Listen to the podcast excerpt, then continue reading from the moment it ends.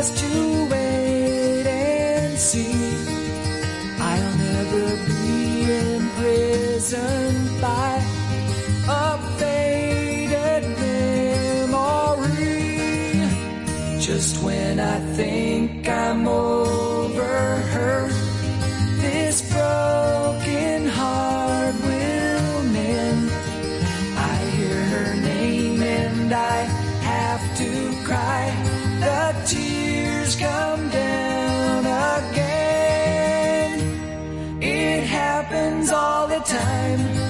This crazy love of mine wraps around my heart, refusing to unwind. Ooh, crazy love.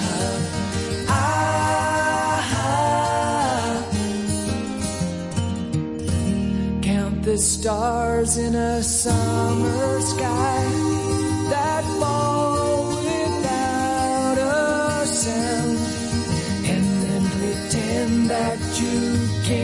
hear these teardrops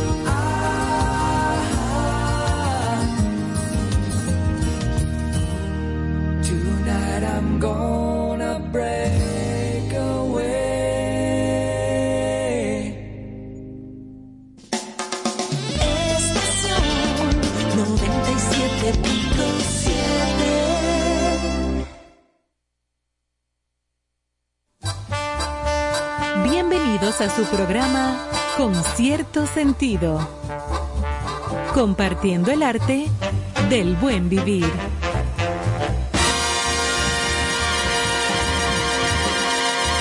Por estación 97.7.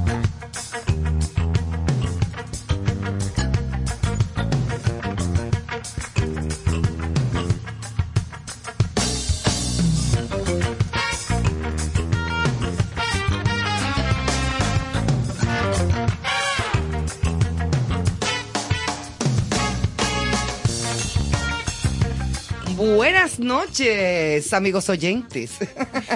Yo comencé, no me acuerdo quién era que decía así hace muchos años, pero qué bueno que estemos aquí en concierto sentido, como cada noche, a partir de este momento hasta las 10 de la noche, una reunión de amigos, como siempre lo hacemos, nosotros aquí, ustedes a donde quiera que estén, y pues compartimos muchos conocimientos, muchos temas, buena música y una semana completita a partir de esta noche, llena de muchas informaciones y muchas cosas chulísimas que compartir.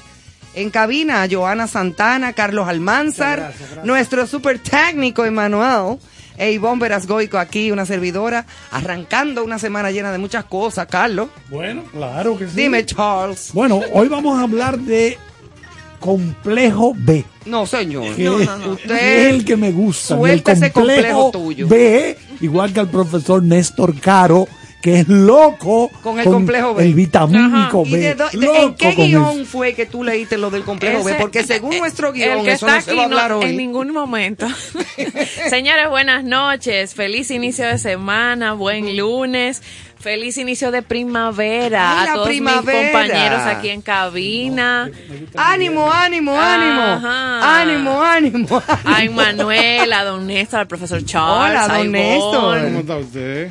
ánimo, ¿Está ánimo, ánimo. ¿Cómo los ¿Cómo O las muchachas, o las niñas te, te, Muchacho, ya lo sabes. ¿Cómo los trata este inicio de primavera y el fin de semana? ¿Qué les dejó? ¿Qué es lo que es inicio de qué? Oh, De inicio de primavera primavera. hoy, ¿Cuándo equinoccio de Hoy. 21 de marzo, Ustedes sí son sus solsticio. el solsticio de ¿Qué la primavera. primavera. Vamos a arrancar por ahí. Bueno, Carlos, dilo. Los movimientos. Es el día que el, el día que el sol dura más, el día que el sol dura más. Esos Fuera. cambios que da el sol con el Ecuador, esa Sí. ¿No ven línea. que está oscureciendo más tarde Pero ahora? Ecuador no es un país. También, También. porque Sí, pasa por pero- ahí la línea. Pero también También. es la parte que divide la tierra. Pero ¿Por divide qué la no te tierra. pusieron otro nombre? Para uno no confundirse. No, Eh, sé no, pero- Exacto. o algo, Realmente trabajé mucho en las Islas Galápagos. Ajá. Ya ahí. comenzó Cristo a ¿Y padecer. qué es lo que hay? Mucho galápagos. Ahí hay una tortuga, profesor Caro, tiene mil años. Y se comen. Y tú te subes arriba de ella y, la- y ella va caminando al paso. No, eso está vedado, no se pueden matar. No, Vedado. No, ¿Cómo no, no, no, no. Vedado. No, no la matan, no, no. ¿Están Veda. enfermas? En No. veda. Ah, en veda. Señores. Pero mira, para tirado a Sí. muerto, ahí estuvo Charles Darwin Claro. en las Islas Galápagos. Es verdad. Cuando fuimos, yo fui su Se montó en una tortuga. Claro. Ese fue el que estudió los dinosaurios. Se montó en una tortuga, pero no llegó a tiempo a donde lo lo- la teoría de la evolución, que somos, venimos del mono.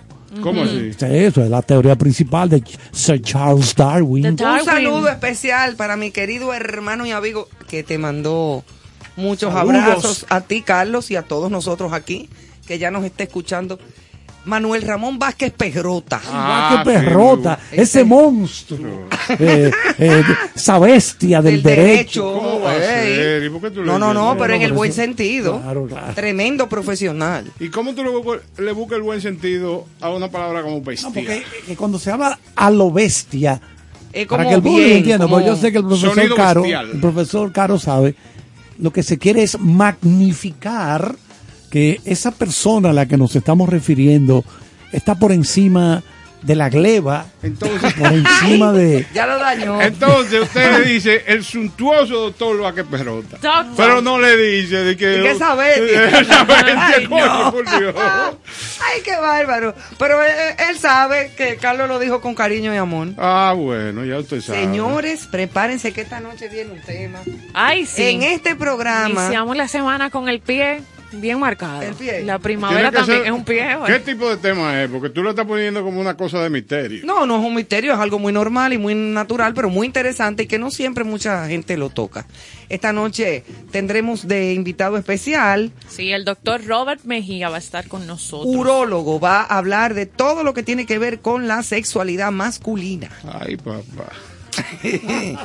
Yo sabía, que ella le pone ese acento es una vaina trágica. Sí, pero eso es bueno, eso no es trágico. ¿Cómo que bueno? Oh, pero hablar de eso y instruir a la gente con un médico, con un profesional aquí. Y no es que te investigan.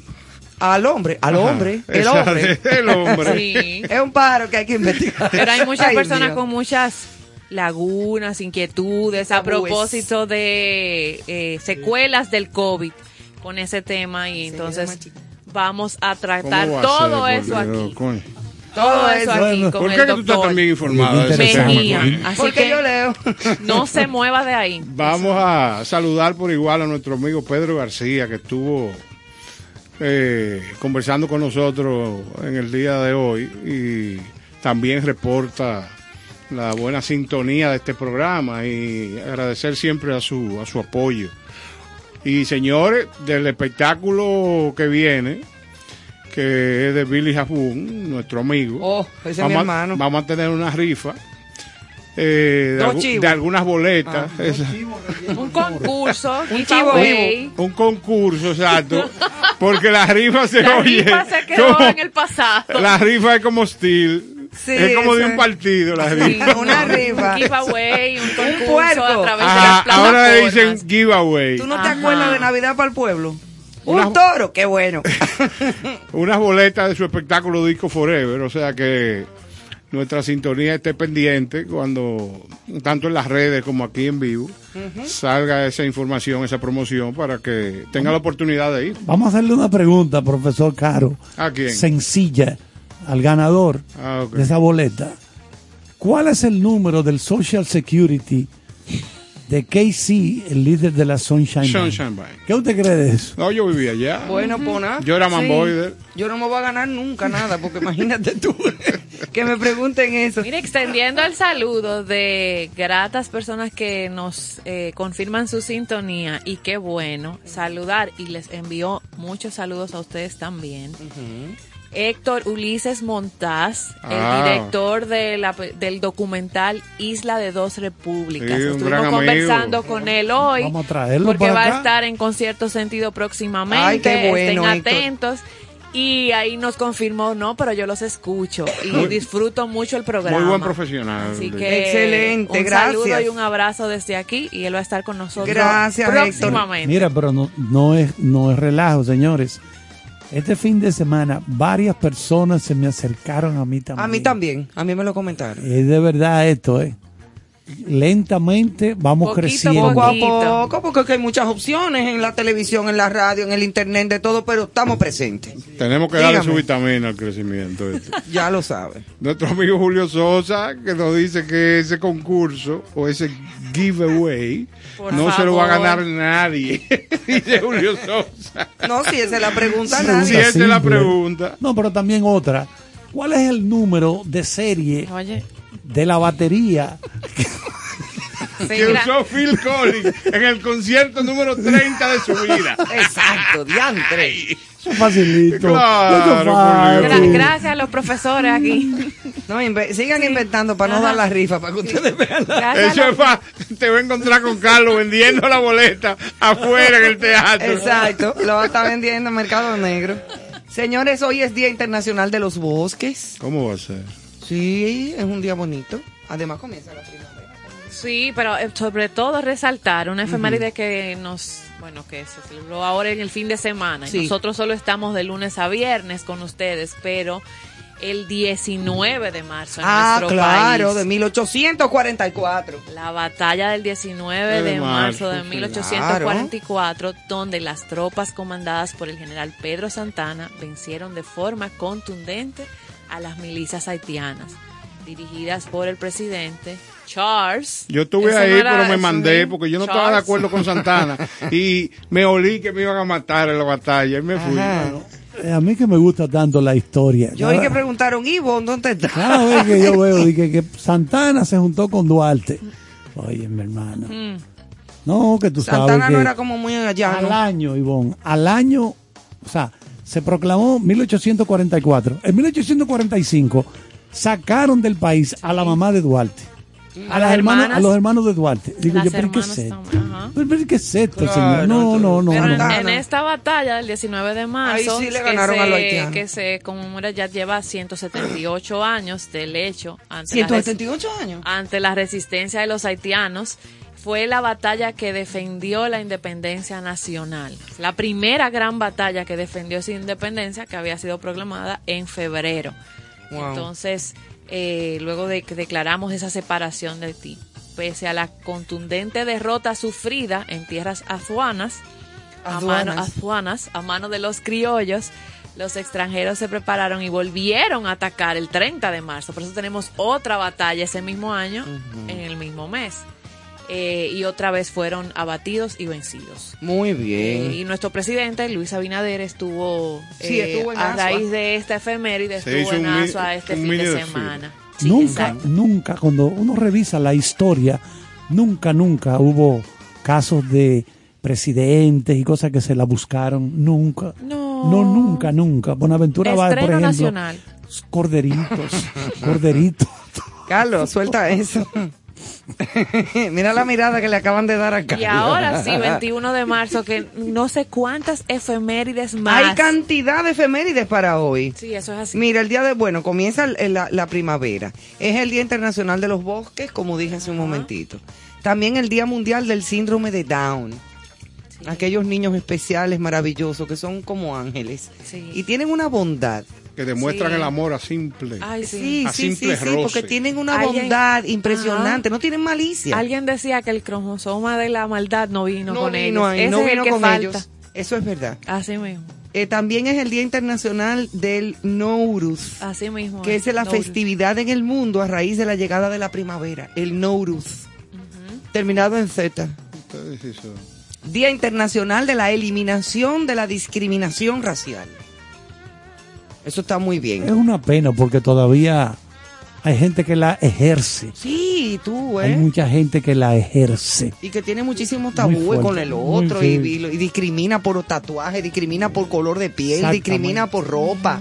discri- no, hombre, no, Y no solo no. discrimina, A sino ti no que te gusta, agrede. no te lo pongas tú. Que agrede. Va Que más agrede. allá, que, que cruza la discriminación, agrede. O- ojalá que en algún momento esas personas que practican esa acción deleznable Ujú. se enfocaran en vez del color de la piel en el, en el color y la potencia del cerebro del ser humano. Exacto, y de sus sentimientos. Es cierto, los sentimientos es Del importante, sentimiento, pero del es lo que tiene la gente aquí arriba primero. Claro. ¿Qué tan amueblado está tu cerebro? Y si te faltan muebles, yo te lo voy a facilitar.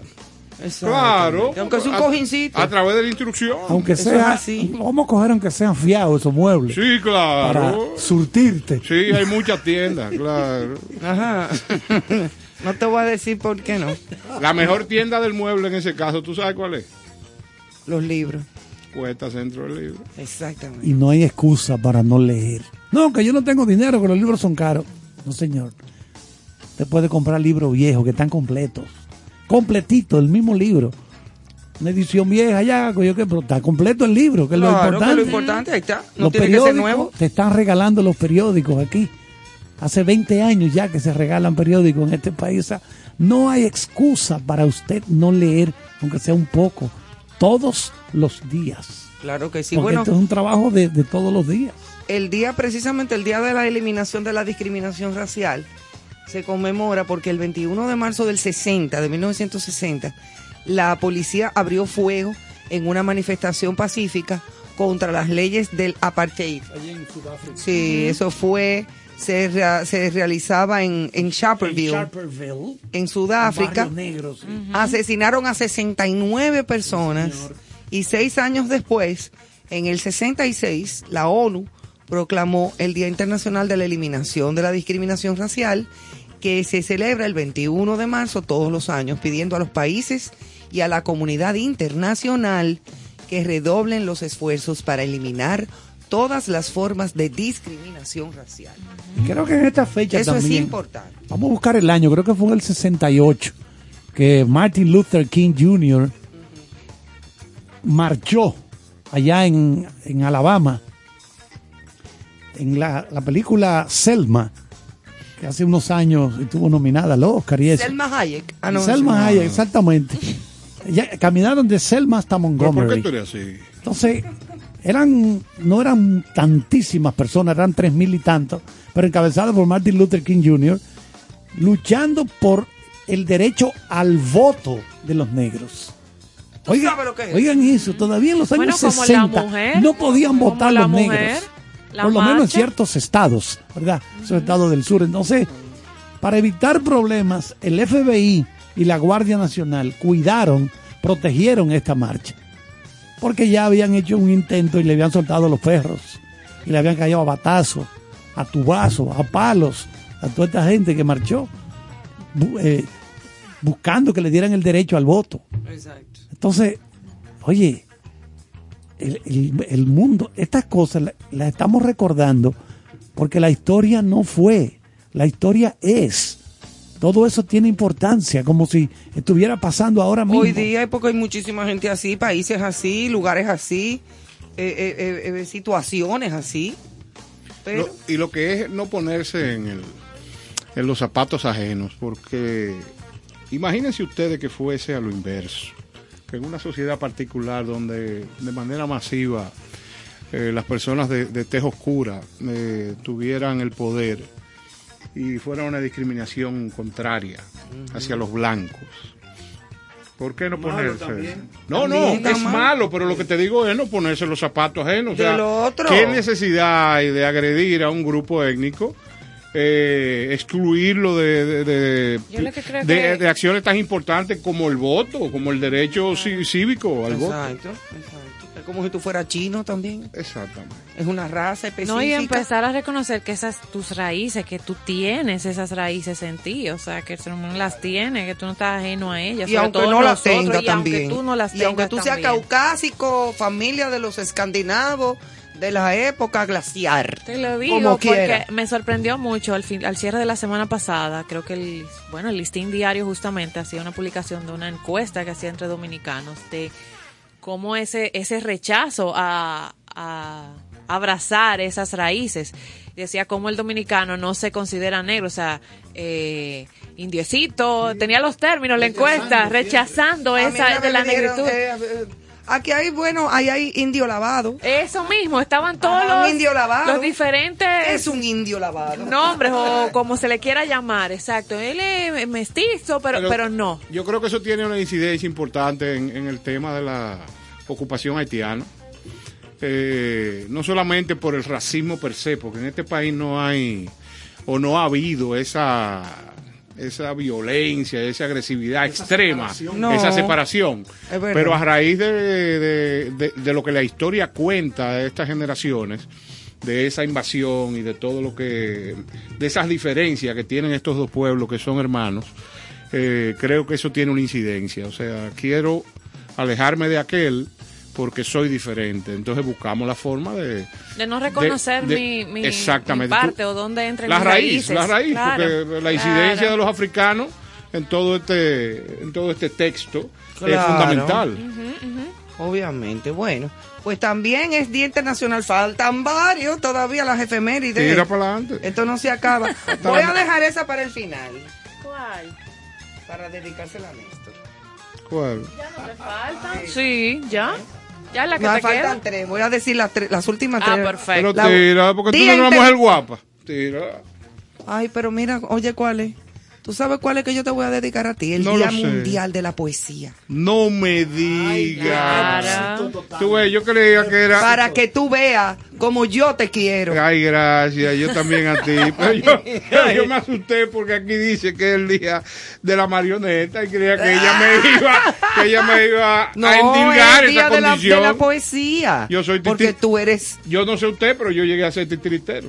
Ah, ¿verdad? Claro. Ay, no fuña tú y yo dedicándote la, La poesía. y también, oye bien, el Día Internacional del Color. Qué lindo. Eso es muy lindo. Y por último, el Día Internacional de la Cefalea en Racimo. ¿Cómo va a ser? Pero hoy ese de la poesía, el mundo es mundial. Ese, el Sí. mundo hoy tenía actividades eh, Una distintas. pena que la gente no- no lea mucha relacionadas a poesía. la poesía. Hablar de poesía es hablar de. Eh, ¿De Rubén qué? Darío, de, sí, o sea, de que- grandes nombres. Lo que pasa es que para leer poesía hay que estar bien desayunado. Desayunado, claro. Hay una frase de Dostoyevsky, que ahora la recuerdo, dice... Dostoyevsky, decía Dostoyevsky,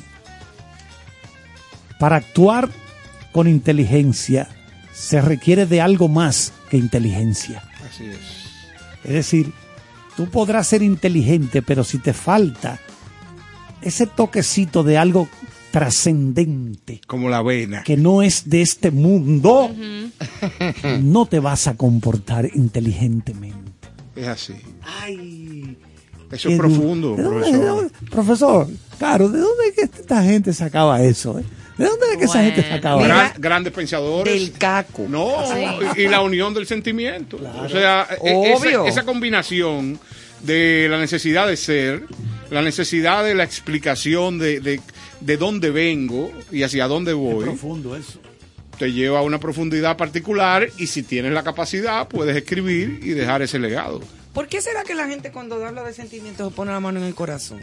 Porque sí, porque la diástole y la y sístole. Y la sístole. Claro, Ajá. ahí Ah, es que sí. se conectan. Creo que la claro, gente desde ahí hasta el cerebro. La gente entiende oigan, que es ahí que se produce. Entiende que eso ahí no es verdad. Oigan. Nada Pero no ver. hable de todas las verdades, porque usted lo que hace como los reyes, desmitificar la situación ¿Los de los Reyes Magos? Sí, míralo aquí, los reyes soy yo. No, eso no se puede. Anda Oye carajo. este verso de, de Manuel Jiménez en El que no sabe de amor no sabe nada. Dice, el que no, sa- el que no ama no puede entender al viento cuando habla.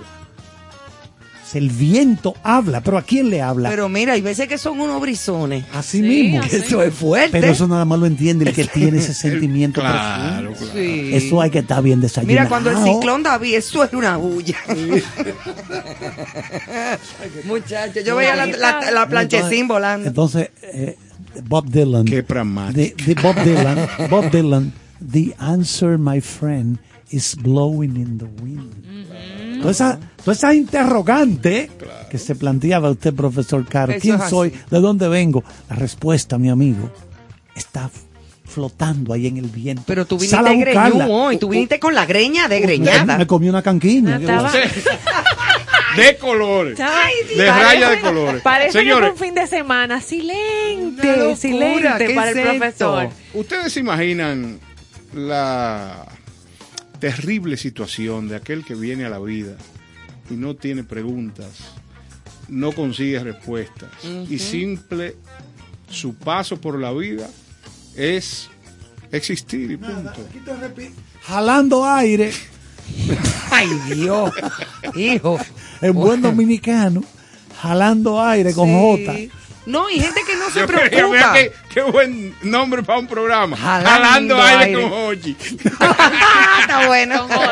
Saludos a Hochi A Santos y a toda su familia que lo, lo Sí. apreciamos y lo queremos mucho. Claro que sí. Familia que es parte de concierto sentido. Claro. Mm, Pero es verdad, eh, ahora hay gente que es verdad que llega al mundo y es como que yo estoy aquí, pero no soy yo. Claro.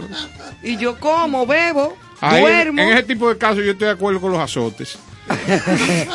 No, y, sí. que, no- y no se preocupan por preguntar, por investigar, por... Nada. No, no sé, o sea, Uno- como que... Como una uno, hojita uno de los personajes lo que, que me pasa. gustaría No, ver al maestro no Caro. Ajá, sí. en cine es de capataz de una plantación en el sur de Estados Unidos. Con una futa así. No, porque hoy, hoy usted está celebrando el Día Mundial De la de la poesía. no segregación y de- entonces usted quiere Ah. que yo haga un papel que contraviene lo que estamos celebrando hoy. Es un papel. Ah, o sea, es un pa- usted está desdoblándose No, pero tendría que- histriónicamente. Tendría que darme un alto presupuesto. de Y no creo que me lo paguen porque yo soy un, act- un act- un actor que Sí. apenas comienzo. Lo de capataz es como cuando el cuento de la infancia del despegue. que ahí fue que vino el déficit. Lo que provocó es revolque. ¿Y hubo pédiga? Sí hubo pédiga. Esa fue una entrevista famosa, pero bueno, en fin. Ajá, sí. Ah, Vamos a dejarla ahí. Bueno, señores. Frase de la noche. frase de la noche. A propósito del Día Mundial de la Poesía, Ajá. con uno de los grandes poetas de la historia, Pablo Neruda. Ay, qué belleza. Que una, dos frases. Hoy, hoy, hoy un especial. Especial ya de el profesor frase. Charles dijo eh, algunas, pero aquí hay dos. si me preguntan qué es mi poesía, debo decirles no sé. Pero si le preguntan a mi poesía, ella les dirá quién soy. Ah, se fue lejos Neruda. Qué ahí. fino y qué... Qué Estoy diciendo bello, que hay que estar bien desayunado. Sí. Hay que Qué estar. ¿Con qué se con desayunaría? con fle todo el tiempo. Pues eso Y la otra, también de Neruda. Si nada nos salva de la muerte, al menos el amor debería salvarnos de la vida. Ay, eso sí es lindo. Qué belleza, Eso sí está bonito, ¿tú ves? qué belleza. Eso es como, no sé, como un respiro. No, hay- no, tú, no, tú- tú reconfortante. quieres agregar algo y no puedes. Ajá, como Ajá. que no, esto no, ya no se puede decir más nada después de ahí. Lo único que se parece a eso es cuando usted abre uno de, la- de los pomitos chiquitos que había de Vipa Porú. Entonces usted lo abre. Reconforta. Ay, sí. Bueno, pues la antesala de los senderos del ámbar, Día Bueno, Mundial de pues, la Poesía. Hace unas pocas horas y de inspiración natural salen estas líneas que se llaman coleccionista de sonrisas. Y dice, he pasado la vida colectando y valorando emociones, entre ellas las sonrisas de muchos que sin saberlo me inyectan deseos incalculables de seguir sintiendo y viviendo. En mi trayecto los esfuerzos por provocar lo mejor no han cesado nunca, desde un halago merecido hasta una buena anécdota de esas que dejan la impresión que el corazón se alteró y todo desembocó en rostro feliz y risa furtiva.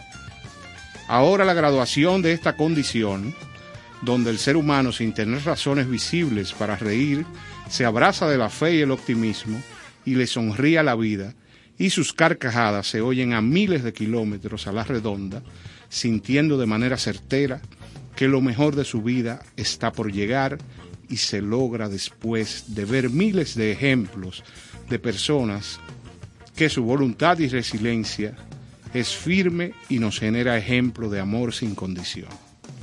Honor para aquellos que nos educan y fortalecen el corazón ante esta selva de cemento en que se ha convertido el mundo. Y siempre será nuestro deber sembrar margaritas y rosas para que el gris adquiera matices diferentes. Y por qué no recordar a Mandela, a Gandhi, a la Madre Teresa, a Martin Luther King, a Dalai Lama, a Ricoberta Menchú y hasta John Lennon. Óyeme, qué bien. Muy bueno, eh, Néstor. Gracias, gracias. Muy buena, muy buen, muy buena, muy buen pensamiento. Si uno- Caro no es fácil. Sí, porque yo me desayuno. Por eso fue que yo le dediqué lo del Día de la Día Mundial, y Poesía. él te tomó el de la marioneta. Esa. Ah, Gracias, profesor A la Caro. próxima no le digo nada. Profesor Ay, Caro suele desayunarse con hígado, con unos buenos plátanos. Hígado. Ay, muchachas. Mire, no. eso me acuerda. No, No lo Mira, haga. muchacho. No fuera haga, director de una finca. pero No, eso me acuerda cuando yo di a luz a mi hija, que me quedé un poco anémica. Eso suele Ay, pasar. ay, ay, sí, sí. Cuando uno, uno da luz, sobre todo natural. Eh, y me quedé un poco anémica y aparte de los eh, del, del tratamiento que tenía con hierro para subirme los glóbulos rojos y todo eso, me recomendaron comer hígado de res, que eso tiene mucha una gran Ajá. concentración de hierro. Sí. Y también me recomendaron comer mucha espinaca, que tiene mucho hierro, También. muchas habichuelas negras, eh, pero el hígado yo le cogí tirria después. Porque eso es es un manjar maravilloso. No, no, no, no, no. Eso sabe Como me lo tenía que comer obligado. Unos plátanos cruzados. Pero inténtalo de nuevo. No, Mañana hazte tu hígado. Miren, muchachos. Señores, y esto- hígado como londrones. Ah, es muy bueno. Eh, Señores, y Molondrones. esto que hoy tuve la oportunidad de escribir, ojalá que la gente entendiera que lo que el mensaje que está ahí adentro de esas líneas no es más tratar de que la mayoría de tus acciones en el día, porque es verdad que alguna vez uno coge cuerda o tiene alguna actitud que no es favorable, pero que hacer un balance y provocar sonrisas, Sí, provocar hombre. afecto, provocar amor, que lo que tú hagas le, le genere a los otros que comparten la vida contigo eh, un buen sabor. Algo agradable. Tú haces un pique y después respira profundo. y Eso como pasa, que- eso pasa. eso pasa. Eso es y ya. transitorio, señores. Bajen la Eso es guardia. transitorio. Claro. Y después. Bueno, mira, Ivonne, esta canción con que vamos a abrir, te la traemos a ti y al Ay, es profesor verdad. Caro. Ay, gracias, Carlos. No te hubiera puesto a él. Sí, porque el maestro Caro sabe que la va a apreciar porque hay muchas percusiones. Esto lo grabó Papa Wemba. Fue su segundo álbum cuando vivía en Francia. De lo- esto es parte de lo que se llama el afropop. ¿Le gusta ese término? No, sí. afropop. Es como unos cabellos Sí, Pero pop. Pero con. que claro. con cocaleca. si Este sabe cómo álbum- se va a poner, ¿para este álbum, lo invita? este álbum lo produjo el que le producía, el británico que le producía Pet Shop Boy. No me digas. Fue el que le produjo el álbum a Papa Wemba Excelente. allá en Francia. Tremendo. Le voy a hacer una, una aclaración. Cada vez que usted me vaya a traer algo, póngale algo de efectivo, porque tenemos, tenemos problemas. Vamos a ver entonces. Nos fuimos con música.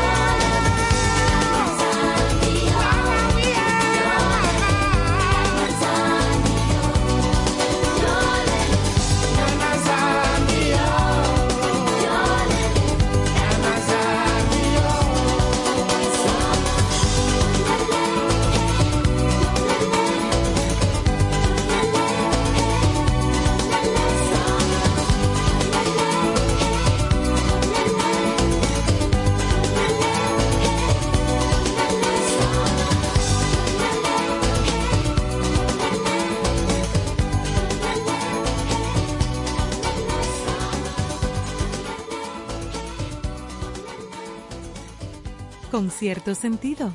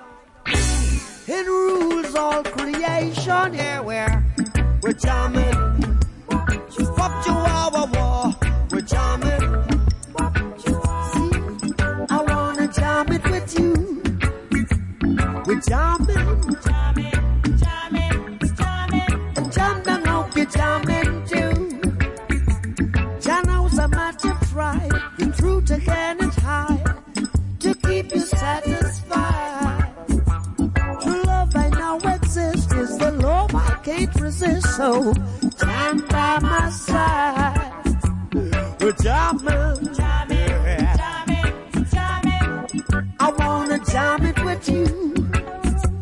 We're jamming, we're jamming, we're jamming, we're jamming, we're jamming, we're jamming.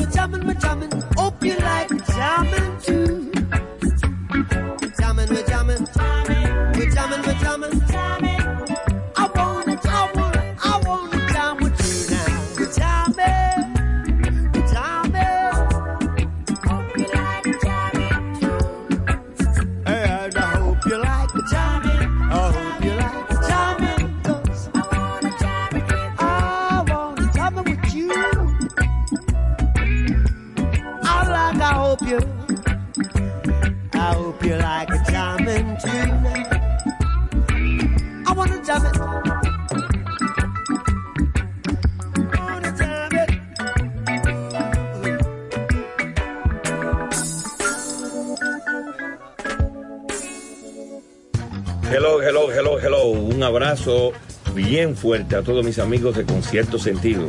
Gracias por compartir el buen vivir y la buena música. Chichi Peralta les quiere un saludo a todos sus seguidores y enhorabuena, eso va a ser un éxito. Dios le bendiga.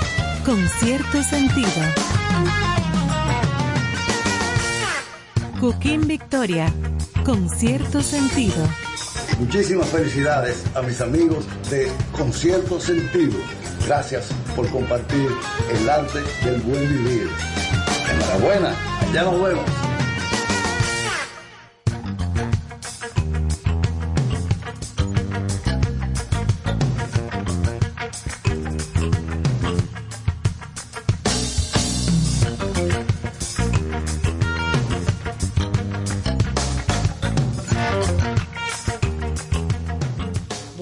seguimos aquí en Concierto Sentido. Recuerden que en breve va a estar eh, nuestro médico invitado de la semana, sí. porque hemos traído en varias ocasiones otros médicos, otros profesionales de, la salud, y en esta noche vamos a tocar temas de urología.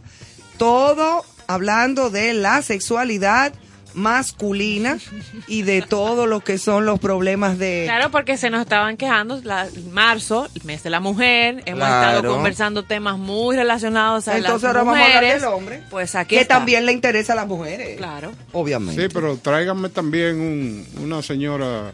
Que un hable de la señor mujer. que hable de la vagina y de los. Sí, también se va a hablar. problemas. También, No, así, también. porque eh, tú no oíste como el tonito de ella. Los son. eh, Los eh, hombres, claro. la disfunción eréctil, todo eso se va a tocar esta Acuérdense que hoy es noche. el día de la poesía y no discriminación. Vamos a preguntarle al urólogo. Bueno, señores, y para fines de información, el pintor Iván Tobar en una exposición inmersiva. Esto es un evento Ay, sí. que Su no obra. se lo pueden Hay perder. que ir haciendo arreglos. Claro que sí, Tobar, surrealismo vivo, un evento considerado como el que marcará históricamente al país, con motivo de ser la primera exposición inmersiva mundial en República Dominicana, en esta ocasión homenajeado y rememorando todos los trabajos realizados por el famoso artista dominicano Iván Tobar. Esta gran actividad se llevará a cabo desde el 6 de abril hasta el 6 de junio en la Plaza España, en la zona colonial, allá abajo en la plaza, que es un sitio muy hermoso, muy bonito allá Yo- en la zona. Yo estuve por allá y hay una eh, la estru- lo estructural, una carpa impresionante, climatizada que, que están instalando. instalando. Eso es una cosa que va a quedar espectacular. Y los que no conocen pueden buscar más información, estas exposiciones inmersivas, o sea, donde tiene la experiencia completa, Completa. dentro de la obra, bien Eso sensorial. se hizo con, con Van Gogh, eh, con y Van Gogh. todavía se está, Anda se rodando está en el rodando mundo, en el mundo. En el Entonces, mundo entero. eh, iniciar por un pintor nuestro. No, y qué bueno que la iniciativa y parte de la dirección de esto, aparte de la, del apoyo del Ministerio de Cultura y de Milagro Germán, ha sido de parte también de nuestra querida María Castillo, directora de teatro, actriz reconocidísima y fue la esposa de Iván Tobar. Claro, también Ella es sé- la viuda de Iván. También sé que está auspiciado esto por el grupo RISEC, Rizek también. sí. que ese tipo de apoyos es altamente necesario, Muy necesario. para que las actividades culturales puedan eh, materializarse y desarrollarse. Y ellos Eso informaron que eh, esta, este tipo de exposiciones va a continuar, o sea que probablemente luego de esta, la de Van Gogh y otras, van a Debe llegar al ser. país. Y debe de haber también con muchos pintores dominicanos. Quisieron iniciar con, con algo nuestro, pero que van esas, esas que estamos escuchando ya en el mundo, que se vienen realizando, van a estar por acá también, y eso es una gran noticia. Eso es una gran noticia para todos los amantes del arte y la ¿Qué- cultura. ¿Qué, usted cree eh, si en algún momento podremos nosotros inventarnos un- una experiencia de este tipo con Mafalda? Más falta. Sí, tomar lo mejor de ella. Una chulería. una exposición de, de las mejores cari- Caricaturas. Pero de los mejores cómics. Exacto. ya- exacto, de los cómics Sí, de Mafalda. Yo fui una fanática de mucha, Mafalda. hay mucha sabiduría ahí. Sí. Kino era un mucha genio. sabiduría. Kino era un genio. Y, y si bien se puede agregar también, imagínate que el evento sea Mafalda y la creación y la obra de nuestro, eh, que eran las caricaturas de Diario Libre. Ah, Eh, de Boca de Chivo. De Boca de Eh, Chivo. Ah. no, ajá, exactamente. Sí. Este Harold. Priego. Harold Priego, brillante, lamentablemente desaparecido, pero Ay, sí. brillante. Excelente. Sí, hombre. Yo tuve la oportunidad una noche de sentamos a hablar ahí, bien sencillo y bien chévere. Yo me Pero encontré con él en. Jamao. La última vez que lo vi fue en Sí. Jamao. Esos restaurancitos que quedan en la montaña, mirando Sí. para el. Y qué el bueno valle. saber que, que su legado sea, quedó y que una generación nueva lo no lo sustituye, pero le sigue los pasos con tan buen trabajo también como Poteleche, que lo sigue haciendo, Sí, publicando, y influyó. lo hace muy bien también. Qué bien. Eh, qué bien. Harold influyó mucho en esa Yo me generación. imagino que recogieron todas esas caricaturas en un volumen. Sí, dejaron. Sus hijos, Sí. Creo que sus hijos tienen los derechos y los manejan. Pero sería interesante, oye, porque eh, Sí. eh, Iván Tobar, eh, pienso yo que es uno de los artistas plásticos más importantes de la República Dominicana, como hay muchos otros, como el maestro Vidó, Guillo Pérez, eh, en fin, eh, es una cantidad enorme, pero para la juventud, entrar dentro de ese tipo de experiencia pudiera ser muy interesante a través de caricaturas. Eso podría ser. Sí, muy divertido. Además, caricaturas, pero inteligentes, interesantes y siempre con un mensaje social Claro, claro. y político incluso. Sí, Porque sí. Kino era muy social y muy político y muy crítico. claro. Yo estuve involucrado en un momento con un proyecto de caricaturas posterior a, a esto que te estoy diciendo. Entonces, en un, me, me tocó escribir en, un, en uno que otro momento y eran unos personajes eh, que se llamaban Bistol y Memelo. Entonces, en un momento en el país se generó una situación del precio del pollo con un alza nunca vista. La carne del pueblo. Exactamente. Lo que Entonces, come el pobre. lo que escribía era que uno de los personajes iba con dos pollos y el otro le pregunta, ¿a dónde vas con los dos pollos? Y dice, voy a Blanco Central a ponerlo a plazo fijo. Ay, sí, porque es que ese sabes- repentismo y además inteligente, un humor inteligente y corto. ¿Tú, sa- tú sabes Claro. quién, tú sabes Eso, quién, utilizó cómics? Hizo un libro, ahora no recuerdo el título, Julio Cortázar. Claro. Ah, Julio Cortázar, uno de mis cómics. escritores favoritos. Sí, usó los cómics. Él tuvo que irse de Argentina. Bueno, vivió los últimos veintitantos años en París, porque él- la dictadura militar, esos gorilas uniformados, no, No lo dejaban no, subsistir. Pero él, voy a buscar el título de un libro donde él utilizó los Yo cómics. tengo varios, varios, varios libros de Cortázar. Uno de los más locos, interesantes y, y- y profundísimos. Se llama, es un librito corto, tiene Sí, dos tomos, sí, son porque a él- chiquiticos. A él le gustaban los cuentos. Sí, los cuento, pero este es un librito, son dos tomos pequeños, se llama La Vuelta al Día en 80, Mundos. Exactamente. Óyeme, qué bueno. Ese, ese, li- ese es uno de los de los de Julio Cortázar, excelente libro. Sí, sí, eso Bueno, es. Joana tiene un tema por no, ahí señores, que a mí me ha eh, gustado. Cerrando esta parte, así, algunas eh, noticias eh, capciosas y de actualidad. Sí, de actualidad. Exacto. Eh, si usted creía que los conflictos sociales eh, o las polémicas eran solo de República Dominicana, pues no. Tú sabes que Colombia se encuentra ahora mismo en un debate y en una polémica a ¿Por raíz qué? de una campaña que pone sobre la mesa los beneficios de la masturbación. Te cuento, Cuenta. te cuento un poquito. Cuenta, hermana. Ajá. La campaña se llama Para el mal humor, hazte el amor. Ok.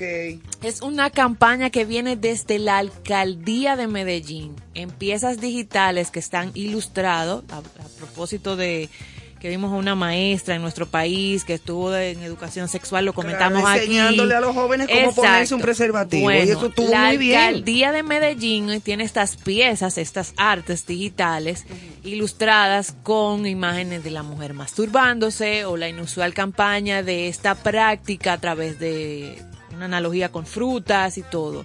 Y el eslogan es ese, para el mal humor hasta el amor. Es buscando la manera de contrarrestar un poco el tema de la salud mental que viene enfrentando y viene siendo eh, también una problemática ahora mismo en Colombia y en el mundo completo, lo hemos Y hablado, la otra, de- la otra epidemia de la salud mental. Entonces, a raíz de que el orgasmo libera endorfina, serotonina, oxitocina, son hormonas de la felicidad, a propósito de que recientemente era el Día Mundial de la Felicidad, que pueden hacer de un día malo uno para no olvidar. Dedícate este momento íntimo, dice la el ministerio, la Secretaría de la Juventud local. O sea, es una campaña oficial desde el gobierno. Eso está, me Entonces parece está muy toda la, toda la polémica en Twitter, en las diferentes redes sociales, a raíz de que eh, no deberían ser políticas de la autoridad principal de una ciudad, esto es muy vergonzoso, sin embargo hay otros que apoyan y dicen, es un abordaje de salud pública fundado en hechos científicos, no estamos hablando por hablar, Claro. estamos fomentando Trae eso algo, aquí para que tú veas. Si Bueno, por una panadería, cerramos la, exacto, si por una panadería se armó aquí la de no te mené, ajá, imagínate que, que se haga una campaña dice sobre que eso. es una mirada de Aquí van a caer redondas muchísimas doñas, Sí. un rosario ¿Se en la mano y 14 golpes en el pecho. Y mentira, ¿sabe Dios las veces que lo han hecho? Pero las- le- el arte está, está diseñado de manera muy elegante, muy Claro, cuidado, fino, no está morboso, no es pornográfico y comunica algo que es natural, de una manera eh, Tú, tú, científica, Artística. tú, estás- acabas de decir un término que es eh, fundamental en esta problemática que se presenta en ese país y que me imagino que se presentará en, en cualquier país latino donde el arraigo de la eh, de la parte eclesiástica e influencia de... Puritana y moralista. Es así, pasará. Pero ¿qué pasa? Yo pienso que en la medida que avancemos con el tema de la educación sexual, más natural va a ser para cada una de la gente que, que puede apreciar este tipo de, de promociones o de recomendaciones, como tú lo quieras dar. Pero también yo lo que creo es a través de quién lo comunicas. Porque si tú pones una valla, aunque para quizá un infante es difícil interpretar lo que se está diciendo, porque ese infante todavía no tiene la información ni la Una malicia. campaña digital. Es digital, pero Sí. ¿qué pasa? Hay niños que tienen que tienen celulares. Entonces, ¿cuál es la situación? Si tú utilizas los medios y diriges esa campaña a gente que pueda interpretar, que le llegue el mensaje, que no queden dudas y sigue trabajando con el aspecto de educación sexual, menos será la incidencia eh, donde la gente se avergüence o esté en contra o- o, pase. Pero Menos tabú. lógicamente, pero si, si eso tú le das acceso de manera abierta, no sé qué usted opina, maestro Charles, yo creo que el conflicto siempre estará porque hay gente que está de acuerdo y otros que no. Ah, no, eso siempre va a existir, el que esté de acuerdo con una cosa y el que no esté de acuerdo, pero de que es algo científicamente comprobado y de que es algo que realmente Claro, lo, necesita lo el cuerpo humano. Lo traigo, aparte de que es actual, como antesala ahora de nuestro invitado, porque Exacto. justamente desde, por ejemplo, acá, con cierto sentido, vamos a abordar un tema ahora desde la ciencia, desde, desde lo científico, desde aportar desde la salud. O sea, eh, hay formas de tratar esos temas y se deben tratar. O sea, Claro, se vale sí, que sean sí. tratados. Siempre y cuando no caiga en, en el morbo exacto. Y ni en la pornografía. en pornografía, ese tipo de cosas, claro. To- todo lo que nutra es positivo. Eso es así. Bueno, Eso entonces, es muy y- así. entonces que ese, ese desempeño del hombre también se ve afectado cuando tú aquí arriba tienes problemas. ¿eh? Eso da, da durísimo. Sí, pero regularmente hay más tabúes oye. en ese aspecto eh, de la masturbación, por ejemplo, con la mujer que con el hombre. Con Ah, el sí. hombre siempre ha sido como más, bueno, Sí, tú sabes que es Normal, muchacho. los Sí. cuentos, la chanza, las anécdotas. pero, Ajá. pero cuando se trata de, de mujeres como que... La, la incidencia de, de la masturbación en la mujer, no conozco lo- los números de, de análisis eh, y estadística, pero me imagino que será por- muy por debajo de, de la, de la, la del hombre, la capacidad de- del hombre de hacerlo. De estimularse. Exacto. Sí, quizá. O la que se publica, porque... Eso iba a Ah. decir yo. Ay, me Las que se publican, Bueno, está las bien. que se dicen. Vamos arriba, señores. Va- Vámonos va- con música. Eh, en los baúles de música eh, digital hemos encontrado eh, una intérprete maravillosa y este tema lo vamos a dejar para su consideración. Busca por dentro.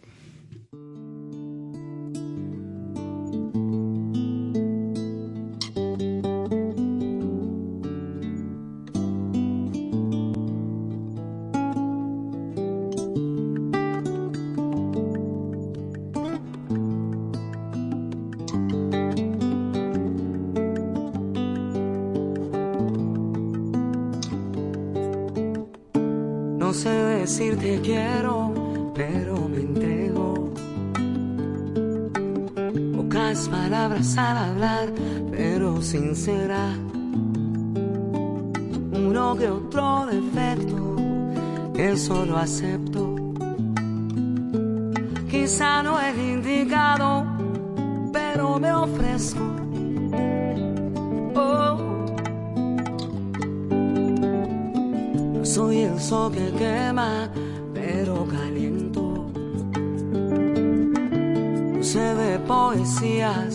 pero enternezco.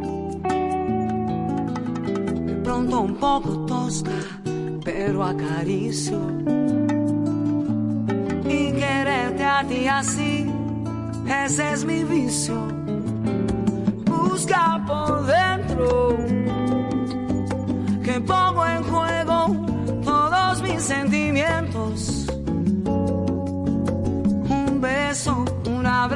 Exacto en el momento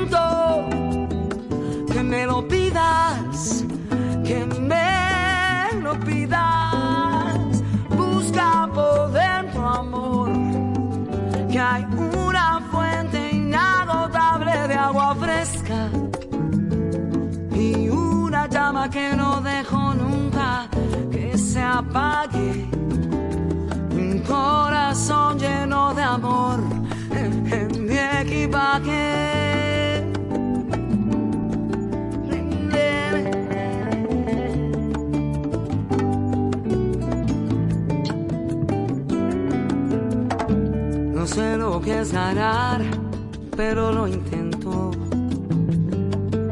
Quizá no arriesgo mucho, pero me atrevo.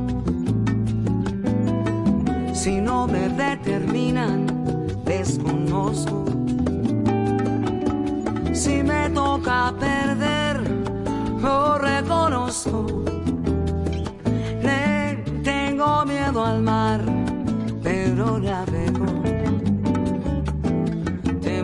oscuridad, pero soporto. Ante la soledad, yo me acongojo. Y como todo ser que vive, río y lloro. Busca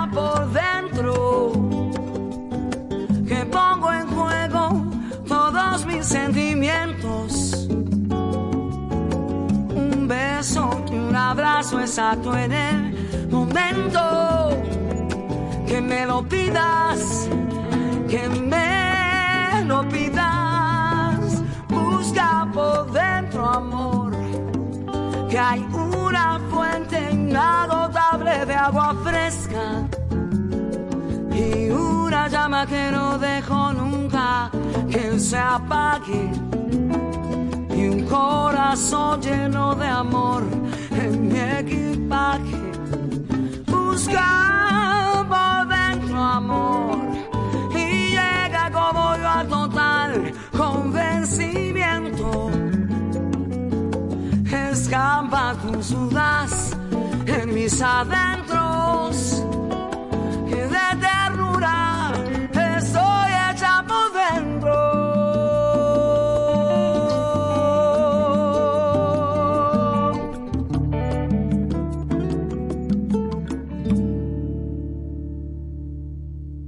Yatna Tavares, con cierto sentido. Aprovecho esta oportunidad para mandar un grande abrazo, felicitación y los mejores augurios a mi queridísimo amigo Néstor Caro, quien se embarca en un nuevo proyecto de radio que me encanta, con cierto sentido, por la 97.7, de lunes a viernes, acompañado de un tremendo equipo de grandes ligas, gente muy, muy querida.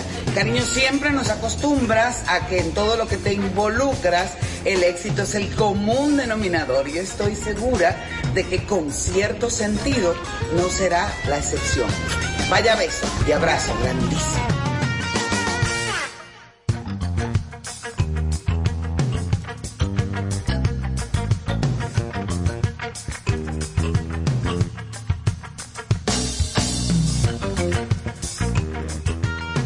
Aquí estamos en concierto sentido ya de regreso. Ahora sí, teníamos un programa antes del programa con el invitado antes del invitado, porque de verdad que el tema es muy interesante. Así Claro. que qué bueno que se quedaron con nosotros porque ya en cabina tenemos al doctor y nuestro invitado de esta noche, el doctor Robert Mejía, que es un doctor especializado en urología, en cirugía laparoscópica. Laparoscópica. Ajá. Prótesis de pene, urología femenina, porque la gente solo se concentra a veces en urología hombre. No, no es así, y él nos va a hablar de eso. Y recientemente, enhorabuena doctor, inauguró su moderno consultorio que está en el cuarto piso de obstetricia y ginecología con unos servicios de especializados en toda esta rama de la salud y de la medicina. Así que sacó ese espacio para estar con nosotros y con la bueno. familia de Concierto Sentido con tanto que preguntar. Bienvenido, doctor Robert, Buenas noches, un aplauso Sentido. para el doctor. Nada, eh, Gracias por venir. gracias a ustedes, ante todo, gracias a Dios por estar aquí y a ustedes por la invitación. Estamos humildemente para servirle aquí. Qué bueno. En primer lugar, doctor, ¿qué es la urología? La urología es una subespecialidad eh, quirúrgica donde se encarga básicamente de las enfermedades tanto del sistema urinario completo, tanto en el hombre eh, como la mujer, más específicamente en el hombre, los genitales externos y en la mujer también. Co- es compete todo lo que es el riñón, uréter, vejiga, genitales externos en, en- en el hombre y parte también de lo que es vejiga y riñón en la mujer. Muy bien. En ambos. En ambos, indudablemente que ambos. Exactamente, exactamente. Sí, porque hay mucha gente que cree que ir al urólogo no tiene nada que ver con la mujer y la mujer tenemos vejiga Claro, y tenemos aparato urinario. claro. También hay una subespecialidad que desarrollamos, que es la urología femenina, donde la mujer cuando se le, cuando todo eso se ríe se le sale la pipí, lo que se llama el- que la incontinencia Incontine- urinaria, ajá. se le salió la pipí. Yo siempre he dicho que cuando la mujer se, hay un grupo de mujeres y están haciendo algún chiste y no se ríe una, a ese se le sale la pipí, porque no quiere reírse. Sí, es así. Ah, es voy- así. de ahora en adelante vamos Es a así. mantenernos en observación. Sí. ¿Qué factores, doctor, pueden incidir en afectar la salud de todo ese sistema que usted nos describió? O sea, ¿qué cosas pueden afectarlo? No, indudablemente que el estilo de vida, el estilo de vida, la dieta, el estilo de vida, la dieta del paciente, eh, lamentablemente con la transculturalización ahora que tenemos hoy en día con la comida chatarra y todo eso, todo eso afecta eh, al sistema. Eh, el fumar, el po- poco actividad eh, deportiva, Sí, sí, sí. ejercicio, todo eso influye negativamente. E indudablemente, por, por supuesto, también hay un factor genético. Pero toda esa, esa parte externa influye muy negativamente en lo que- en el sistema. Bueno, nosotros... Ah, perdón. Perdón, Ivonne, que a propósito de la pregunta que hacía Carlos de los factores que afectan todo ese sistema de la urología, ¿verdad? Lo Que, que involucra la ciencia. Dentro de esos factores, se habla mucho ahora de este, yo le he comentado a Ivonne fuera del aire, de este long COVID, del COVID permanente largo, que ha dejado grandes secuelas. Y hay estudios y muchas revistas de la salud, Men's Health, por ejemplo, también en National Geographic, etcétera, etcétera, hablaban de que afectó al hombre en cuanto a su funcionamiento o disminución del tamaño de su pene, las personas o los hombres que fueron eh, pacientes de COVID, o sea, que tuvieron COVID, en otras palabras. Eso es así, la vacuna intervino, esto del long COVID en eso de la urología real, ¿no? Desmienta usted. No, no, no, no la vacuna, porque hay mucha, siempre mucha, Ajá. lamentable, lamentablemente, muchas dudas, Sí. que la vacuna, que no la vacuna, pero el mismo hecho del COVID que hace, por ejemplo, en algunos pacientes, no en todos, por supuesto, esa hiperinflamación a nivel del sistema, el, el- el cuerpo completo. Y, por supuesto, como parte del cuerpo, los genitales externos Obviamente. y lo a nivel testicular han incidido que esa hiperinflamación forme microcoágulos, que son los coagulitos, que también taponan, vamos a decirlo así para que me puedan eh, Sí, sí, sí. entender, entaponan la parte de lo que es la microcirculación a nivel peniano y trae como consecuencia que se ha visto, se ha visto, esos pacientes ya con el, después que ha pasado el asunto del COVID, eh, disminución de lo que es la parte de la potencia sexual y disminución de lo que es la fertilidad. Porque Oh. afecta también lo que son las células que son responsables de la producción de los espermatozoides. Recordemos que los espermatozoides se, se producen en los testículos. Sí. Entonces, ha afectado el asunto de la fertilidad y con ello también la testosterona, que es la hormona masculina, que es la hormona que produce el apetito sexual, del deseo sexual. Entonces trae como consecuencia que hemos visto en nuestras consultas el, el- el- el venir de más pacientes con problemas de disfunción sexual. Ahora Ahora post-COVID. post-COVID. Post-COVID, difusión eréctil. Sí, disfunción Ajá. eréctil. Eh, ok, no, no todos los hombres en el caso de disfunción eréctil, eh, vamos a poner que, que, le ha- que sea por el asunto del COVID. No, no, claro que Eh, no. Claro que no, y no todos pueden ingerir pastillas para la, para, porque eso tiene que ver también con el, con el corazón, con la presión sanguínea. Sí. ¿Cómo, ¿Cómo es la diferencia? O sea, de quienes necesitan alguna pastilla para la erección o ya recurrir a una bombita, lo que le decimos la bombita para... No, excelente pregunta. Lo primero que hay que hacer, la piedra angular, eh, es decir, eh, lo, lo más importante es la historia clínica del paciente. Viene la historia clínica del paciente, que el paciente te dice a ti, son, voy a- voy a pintar dos pacientes diferentes. Ok. Es un paciente que te dice a ti que de repente le estaba bien, que hace una semana no se le paró. No se le paró. Entonces, digo, pero antes de eso tú estabas vendiendo, estaba perfecto. Entonces ya tú sabes que ese paciente es muy probable que tenga un problema, se autopresionó, tal vez primera vez que iba a salir con la muchacha, se autopresionó y al autopresionarse trae como consecuencia que se produzcan sustancias en el organismo que antes de la pelea estaba preso. Antes Sí, la por tensión, la como el estrés, lo que hizo fue que No, que yo fracaso quiero total. romper, que yo quiero romper lo clásico. La, azo- la azotea, profesor. ¿Entiendes? Sí, eso influye, el estrés. diferente al paciente que te dice a ti, yo vengo notando de hace seis meses, un año, que yo no soy el mismo. Mira, eh, yo vengo que así, un día así, eh, bien, trenó, y yo vengo notando tampoco que no tengo una buena erección que antes tenía en la mañana. Entonces ese paciente, tú sabes, que es muy probable, muy probable que tenga algún problema orgánico. Cuando se presenta ese tipo de problema, hay siempre una enfermedad de base. Por ejemplo, un paciente diabético, un paciente con problema de insuficiencia cardíaca, un problema de circulatorio, pacientes que pueden empezar con problemas prostáticos, empiezan con un problema de disfunción sexual, con poco deseo sexual, que no, que notando. Entonces, ese paciente que pasa de los 35 años, que viene a mi consulta con un problema de tipo de disfunción sexual, necesariamente yo tengo que chequearle la próstata, obligatoriamente. Ok, o sea que ya es diferente. Y a la hora de que se necesita entonces una pastilla, ¿cómo es el asunto de Entonces, la la pastilla? pastilla, la entonces- famosa pastillita azul. Discúlpeme, Ah, doctor, ¿qué interés que usted tiene que está hablando tanto de estoy pastillas? preguntándole, pero Dios, No, pero que estamos que informando veo al como una público. irregular. Estamos informando No, al público interés, en general. Eso dándome cuerda, doctor. No, entonces el paciente ya que uno ya diagnostica que tiene un problema de tipo orgánico, empezamos siempre con lo- lo- los medicamentos de primera línea, segunda línea y tercera línea. Primera línea, regularmente empezamos con la pastilla. Si el paciente, es importante, como tú bien apuntaste ahorita, el paciente que no está bebiendo nitratos. Nitrato es una sustancia que utilizan algunos pacientes hipertensos, no todos, no todos, entonces, el paciente que está bebiendo esa pastilla que contiene nitratos no debe beber ningún de esos tipos de medicamentos, porque van a hacer un- un- una especie de una hipotensión severa es decir, se le va a bajar mucho la presión demasiado de golpe. Y entonces el paciente viene los problemas de, de infarto, etcétera, etcétera. Claro. Le puede dar, en otra palabra, una sirimba. Una sirimba le Sí, puedo dar y entonces como consecuencia de eso. Entonces viene lo de segunda línea, que es una, una bomba de vacío, que regularmente al paciente no le gusta mucho porque es un aparataje.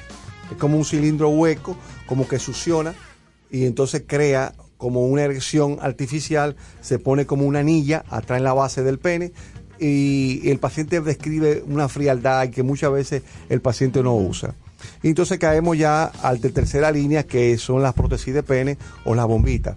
Hay varios tipos de prótesis de pene, una que son maleables, que el paciente puede manejar, y otra que es más fisiológica que la bombita, que con un sistema de tres componentes el paciente lo activa y es lo más fisiológico, es decir, lo que más se acerca A lo un- natural. una- a lo natural. Ah. Sí, sí, sí. Y la ventaja de eso que tiene garantía de por vida. O sea que no se daña puesto Si cosas. se daña, la compañía le dice, mire, hay un cero kilómetro, le dice, mire, le devuelve su, su prótesis, solamente tiene que pagar lo que es los honorarios médicos y la clínica, que es lo, lo que menos cuesta. Lo que más cuesta es el dispositivo. Es el dispositivo. Y entonces usted tiene el taller de servicio. El taller de servicio. Doctor, usted menciona una edad. O sea, ya si viene un paciente, dijo, de 35 años, o sea que es relati- relativamente joven, ya tendría que hacerle obligatoriamente un examen de próstata. ¿Cuál es la edad, por algo que comentábamos fuera del aire, eh, que le corresponde al hombre, que normalmente no se le educa para eso? y que no tiene antecedentes De nada, familiares, todo por está ejemplo, bien que no tiene el factor hacerse- genético. exacto. eh, pero exacto, o sea, es una persona de una familia que nunca nadie sufrió de Porque eso, las hembritas, debería- exacto, las hembras nos enseñan y nos encaminan y vamos, pero el hombre no. hacernos nuestro papá Exacto, Nicolau, y tenemos una cosa. menstruación que llega y nos da la alerta, pero el hombre a qué edad debe ir a empezar ese A partir de los 35 años de edad, 35 años, empiezo a hacerle el PCA al paciente. El PCA es el estudio de la próstata de la sangre. A partir de los 35 años, si el paciente tiene antecedentes familiares, yo le hago y le explico y le edifico el de la sangre, la sonografía y el tacto rectal. Porque yo he tenido pacientes sin antecedentes familiares, y, y yo digo yo y otros colegas también, con 38 años, con 38 años, con cáncer de próstata. Es decir, le, ocurrió el cáncer a los 38, no, él venía dos años atrás haciendo unas manifestaciones, tenía un, tiene un, hermano que es ginecólogo, excelente ginecólogo, pero ginecólogo, y le decía, no, el PCA está bien, está abajo de 4. Dice, no, entonces cuando llegó de mí, digo, no, no, no, no está bien, está para tu edad, tú tienes 38 años, lo normal es de 0 a 1.7 y tú tienes 2.3. Imagínate, estaba pasado de raya Estaba hace pasado, rato. entonces yo le puse un tratamiento, no me bajó el PCA, y entonces le hice una biopsia, salió positivo, pero el paciente ya está curado, tiene ya más de 10 años, libre de cáncer, con buena erección, buena continencia, por el libro, como decimos Qué nosotros. bueno. Mire, una pregunta con respecto a lo del cáncer de próstata, eh, que lo que usted acaba de explicar es algo que me imagino las veces que habrá pasado, porque aquí hay muchos tabúes con el hecho de que el hombre vaya a hacerse el, el examen prostático. Eh, eh, ¿Qué experiencias tiene usted con la mayoría de los pacientes que, que- van a su consulta con- a chequearse? Eh, ¿Son más bien impulsados por, por su pareja? o, o van por motu propio o, o no se atreven o le da como apuro si O le van a ya hacer cuando, el- cuando me siento algo. ya si me siento algo o le, le han preguntado por el tacto rectal que eso para mucha gente es como una cosa como muy muy, No, muy seria no. Regularmente, gracias a Dios, el 90% lo llevan las mujeres a la consulta. Oye, eso. El 90% lo llevan las mujeres. Eh, el cáncer de próstata es silente cuando viene a dar sintomatología porque el paciente está ya tiene el cáncer más avanzado de la cuenta. Y entonces ya lo que uno hace, como yo siempre le digo a mi paciente, ningún urologo del mundo puede evitar que nadie le dé cáncer de próstata, pero en etapa temprana se cura, que esa es la gran Eso, diferencia. Y todas las, todas las complicaciones que se derivan de la cirugía, todas las complicaciones, vuelvo y repito, que se derivan de la cirugía, tienen solución. Todas tienen solución. Lo que yo siempre digo que lo que prima es el control oncológico del paciente. Es decir, el control oncológico quiere decir eliminar el cáncer. Y entonces ya todo lo otro que se deriva de ahí lo resolvemos. ¿de qué se tratan las semillitas de plata? Esas son lo que es la braquiterapia, son semillas radioactivas donde es parte también de un tratamiento cuando el paciente tiene un cáncer de próstata localizado, donde se le inocula esas semillas siempre y cuando el paciente tiene todo, todo bien localizadito. Es decir, me explico, yo diagnostico el cáncer de próstata, le mando a hacer un estudio que se llama gamografía eh, ósea para determinar si no está diseminado a los huesos, que es el sitio número uno, donde hace ramificaciones, donde hace metástasis, y le hago una tomografía o una resonancia pélvica. Está todo localizado y si el paciente califica, es decir, estamos hablando que es un procedimiento que no lo cubre el Seguro Social, no lo cubre ninguna aseguradora. es caro le cuesta entre 15 y 16 mil dólares más o menos al paciente. Entonces aquí no lo cubre. Eh, y si el paciente puede, se le oferta, porque siempre, un dato importante, siempre es el paciente el que elige lo que quiere. Es decir, me explico, yo le diagnostico a un paciente el cáncer y le explico eh, con todo, todo negativo las diferentes opciones que tiene para el caso de él. Y el paciente que elige lo que quiere. El médico nunca puede eh, decirle, Imponerle. imponerle, nunca sí al porque si hay una, un abanico de opciones bueno pues Usted, entonces, ahora, el, el paciente me puede decir, doctor, ¿y qué usted me recomienda? eso es otra cosa Es otra cosa. Pero el paciente que siempre tiene la última palabra. Yo quiero preguntarle, para ese sector de, de hombres que no tienen la costumbre de ir a chequearse, que eh, puede ser que llegue tarde a sus manos, ¿cuáles son eh, los factores, cuáles son las reacciones que tiene en el cuerpo eh, el cáncer de próstata? Síntomas. Los No, síntomas. Los síntomas, vuelvo y repito, eh, muchas veces el paciente eh, es silente, es asintomático. Es asintomático. ¿Qué pasa?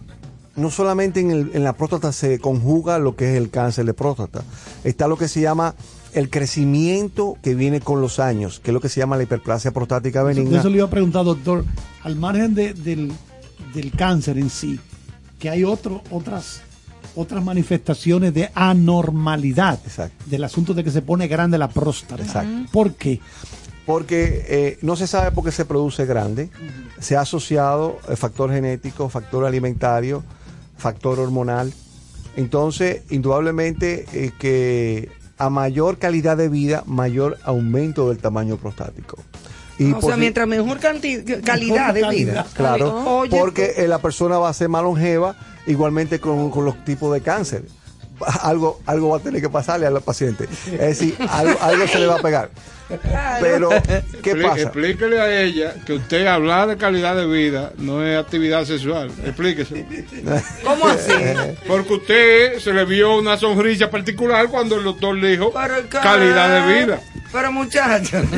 pero, pero déjame decirte, la sexualidad nace con el individuo y muere con el individuo. Eso es así. Nunca hay día, ni hora, No, ni fecha en el calendario, como nada. dice la canción. Para nada. Para eso. Y usted feliz. Yo Claro, feliz. todos felices. Pero por supuesto, chicos. Entonces, en una pregunta importante, para responder la, la pregunta, hay, sin- hay, hay síntomas que se parecen tanto al cáncer de próstata como al crecimiento que viene con los años.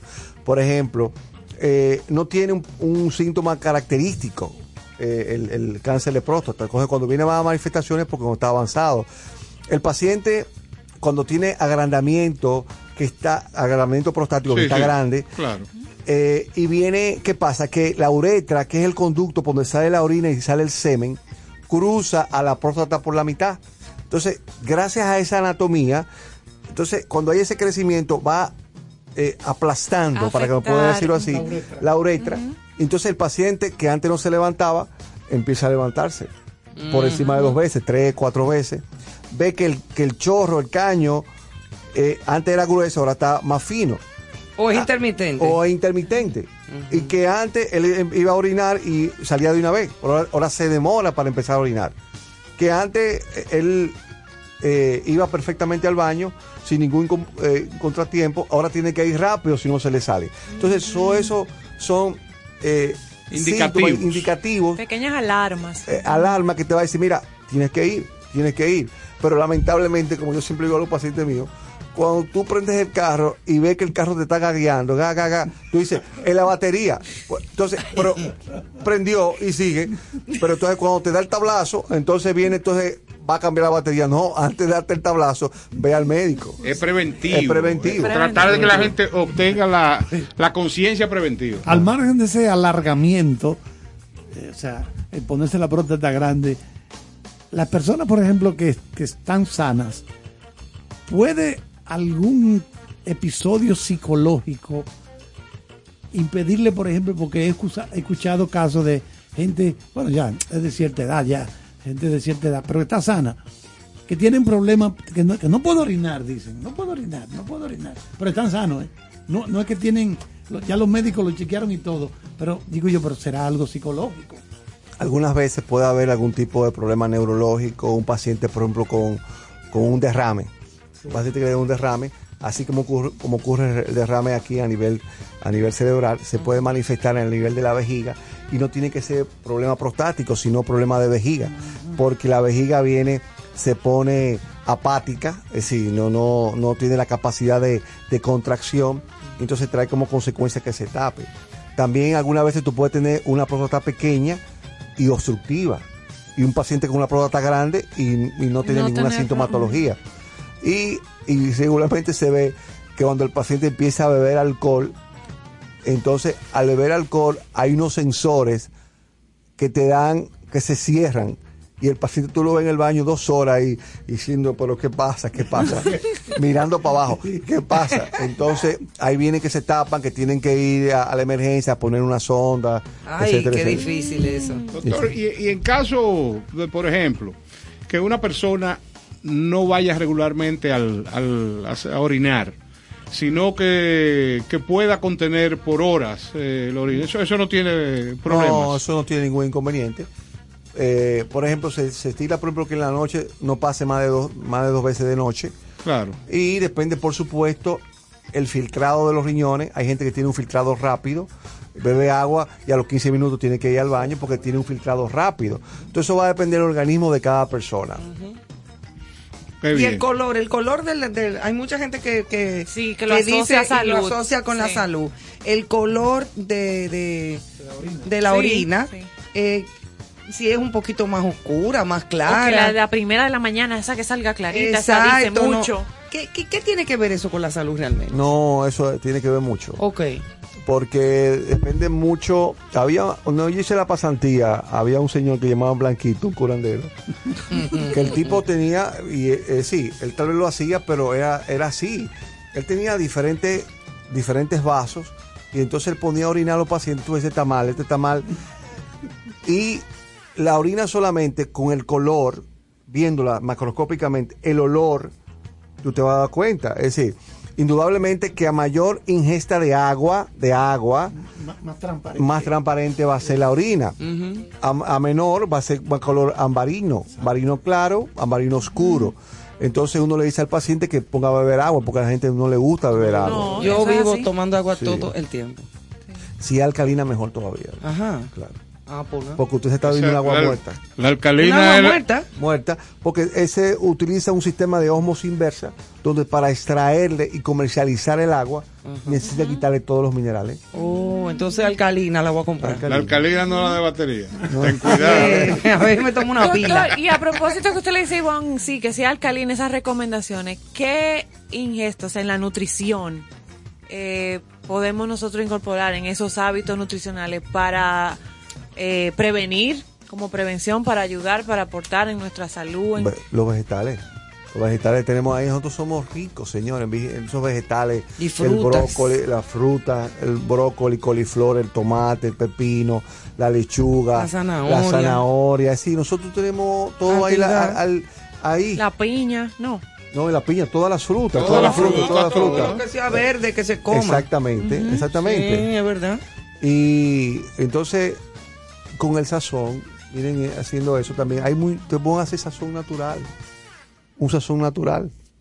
La A sal. mí no me gusta la sopita. sal. La sal, doctor, que se ha hablado mucho de, De lo- la sal, el sí. exceso de... Hay gente que le gusta comer salado, que le gusta co- como condimentar mucho lo- la, la ensalada, lo que fuere a comer. ¿Qué daño principal provoca? Por ejemplo, a nivel urológico, el urológico, uno le, dis- le disminuye al paciente la ingesta de sal. ¿Por qué?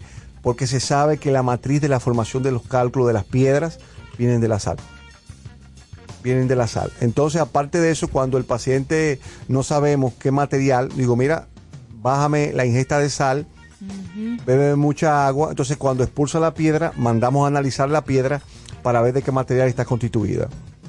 Pero es la sal, se sabe que es la matriz para la formación de las piedras. Claro, y, pues, y sube la presión y muchísimas La presión, una serie de cosas, pero la sal en el sistema de nosotros, Urinario. en urinario, es causa para eso. Una pregunta, hablemos de vasectomía.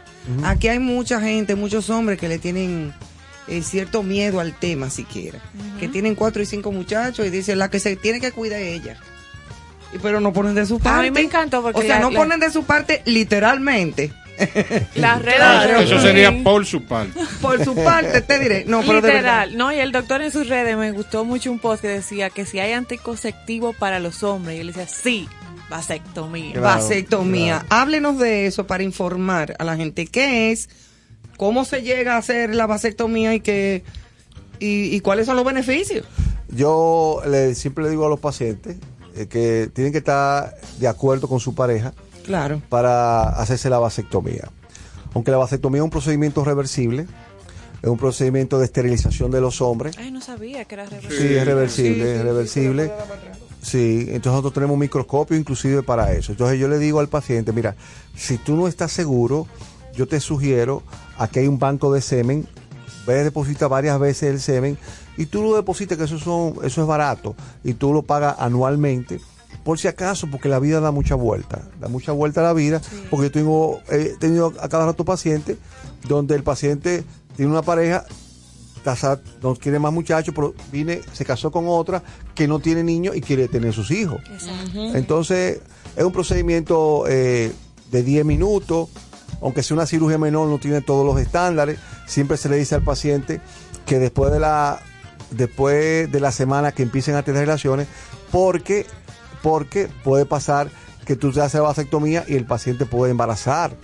Puede embarazar si no se cuida, porque uno le dice, tienen que tener relaciones por lo menos de 12 a 15 veces después de la vasectomía. Porque se ha visto que algunas veces, muy mínimo, por, por la característica de los vasos, usted puede cortar un vasito que no era la- el de conducto Es decir, gracias a Dios se ve muy poco, muy poco, pero se puede ver. Pero puede pasar. puede claro. pasar. ¿Me entiendes? ¿Y qué? Pero yo me operé y ¿qué fue? ¿Qué fue? Entonces uno siempre le dice eso, le dice eso, le dice eso, que entonces que tenga relaciones de 12 a 15 y luego se le hace un espermatograma que me va a decir que el conteo está en cero. Entonces yo le digo, luz verde para ti, empieza a tener relaciones sin ningún inconveniente. Ok, ¿cuál es la diferencia entonces, doctor? Eh, porque hay muchos hombres que creen que si van a hacerse una vasectomía, no van, a la hora de eyacular, no van a botar nada. No, es una buena pregunta. Sí. Va, se le, se le va a parar igualito, el que me está escuchando, se me está parando igualito y va a botar la leche igualito. Es decir, lo único que tal vez no sea tan espesa como antes, Claro. pero va a tener su misma leche y se le va a parar igualito, porque es una pregunta que hace siempre. Se- digo, se te va a parar igualito. Eso, eso mucha Entonces, gente cree que no pasa. Es y- ahí el tabú de no Sí. ir al, al procedimiento. Sí, sí. Exactamente. Pero gracias a Dios cada día están eh, acudiendo más. Porque, por ejemplo, yo el, el- el lunes pasado, yo hice tres pacientes, tres vasectomías, corridos, con si- en el mismo día. Se están operando muchos. Se están operando Más mucho, que antes. Mucho más que antes. Cuando Qué yo bueno. empezaba, tal vez yo operaba vasectomía dos o tres veces al año. Pero ya no. Ya yo estoy, tal vez, tengo una vasectomía una o dos a la semana. Qué bueno. Eh, se está viendo el que pacientes jóvenes se hagan vasectomía. Sí. Por, eso es un caso de estudio. ¿eh? Sí. Yo de una vez, yo soy egresado del Hospital Salvador Gautier, orgullosamente. Porque cuando nosotros rotamos por la Fundación Puisvera allá en, en Barcelona, yo veía gente de 20 años haciéndose vasectomía. Claro, Pero con consentimiento informado, por supuesto. claro. Yo tuve un caso, el caso que yo he hecho la vasectomía, eh, por supuesto me reservo el nombre, por cuestión ética, eh, con 28 años, él tenía, yo no, no, yo no quiero más, digo, no, no, tú tienes, no, no, no, no. Pero tenía De- hijos. Sí, tenía do- dos hijas, es decir, la mujer estaba embarazada, ya dio a luz, y él tenía otra otra hembra, es decir, tenía dos hembritas, iban a tener dos hembritas. Digo, si tú me, me, me, me firmas papeles, y aparte de eso, que yo vea que tú depositaste varias veces al, al depósito de semen, de la única forma y que tu papá lo sepa, no, no, no hay problema. Yo soy un hombre, yo no hay problema. Y sencillamente, el- el más joven que yo he hecho. Una decisión. Una decisión. Una vez yo tuve una pareja que me, me- me chocó, que ellos de Colombia, de Colombia, y fueron a mi consultorio, mire, yo quiero hacerme la vasectomía. Le digo, ¿cuántos hijos tú tienes? Dice, yo no tengo. Digo, no, pues búscate otro que yo no te lo voy a hacer. Y siendo pastores, Oye, eso. siendo pastores. Digo yo, no, digo yo no entiendo. Dice, no, porque vivimos de país en país y no queremos tener así, que si yo cuánto. Yo, no. una familia como rodando. Y, le- y- y entonces él me dice, así mismo me dijeron en Colombia también, doctor, que no me lo iban a hacer. Digo, pero búscate otro, pues yo no te lo voy a hacer. Pero aquí No, pasa con las mujeres también. Con las mujeres también pasa. Claro, Que hay mujeres jóvenes. Que, te- que jóvenes que tienen la decisión de no tomar, de no van a formar familia y no se la hacen. No le hacen, lo- no las preparan. O que tienen, No. por ejemplo, dos hijos nada más, con 29, Ajá, ah, 30 exacto, años, y que con la es edad. una mujer joven. Exacto. Y no, le, y no la quieren preparar. Yo quería preguntarle, ¿qué relación guarda eh, la- el tema de fertilidad con urología? El- la calidad del semen a la hora de, de tener una relación y que la, la pareja salga embarazada. No, indudablemente que hay múltiples factores. Factor eh, alimentario, si un paciente vuelve a caer la- a la dieta, un paciente que se suplemente bien, que tenga una dieta balanceada, va a tener mucho más nutrientes, indudablemente va a producir más espermatozoides que la población general. Un paciente que con fumador, fumador un- Se limita. se limita, disminuye la cantidad de espermatozoides. Eh, pacientes si tienen antecedentes de, de cirugías, por ejemplo, la famosa papera, se te bajó los testículos, se te bajó, si se te bajó, eh, tiene ciencia eso. Y entre, yo hacía años que no oía lo de la papera, ya la Papera. papera no. Sí, no, pero se puede, Pero se puede pasar. Puede pasar. Ya. Si le baja los testículos, afecta lo que es la producción de espermatozoides. Por eso que decía la gente del pueblo, que no, mira, cuidado, no te muevas. No te muevas mucho. No te muevas mucho. Se te baja, se te baja. Entonces, eso va a depender mucho de eso. Entonces, tu estilo de vida, si un paciente fumador, o, eh, O bebe mucho alcohol. o- el alcohol puede limitar también, pero más el, el tabaquismo. Ya. Qué cosa. Que hay gente que, que a conocimiento de una serie de cosas eh, vive de una manera equivocada. Obviamente. particular. Obviamente. Y no. mira que el, que el doctor eh, mencionaba pacientes de, de Colombia, Sí. ahora en el caso que, que, Ajá. men- que mencionó.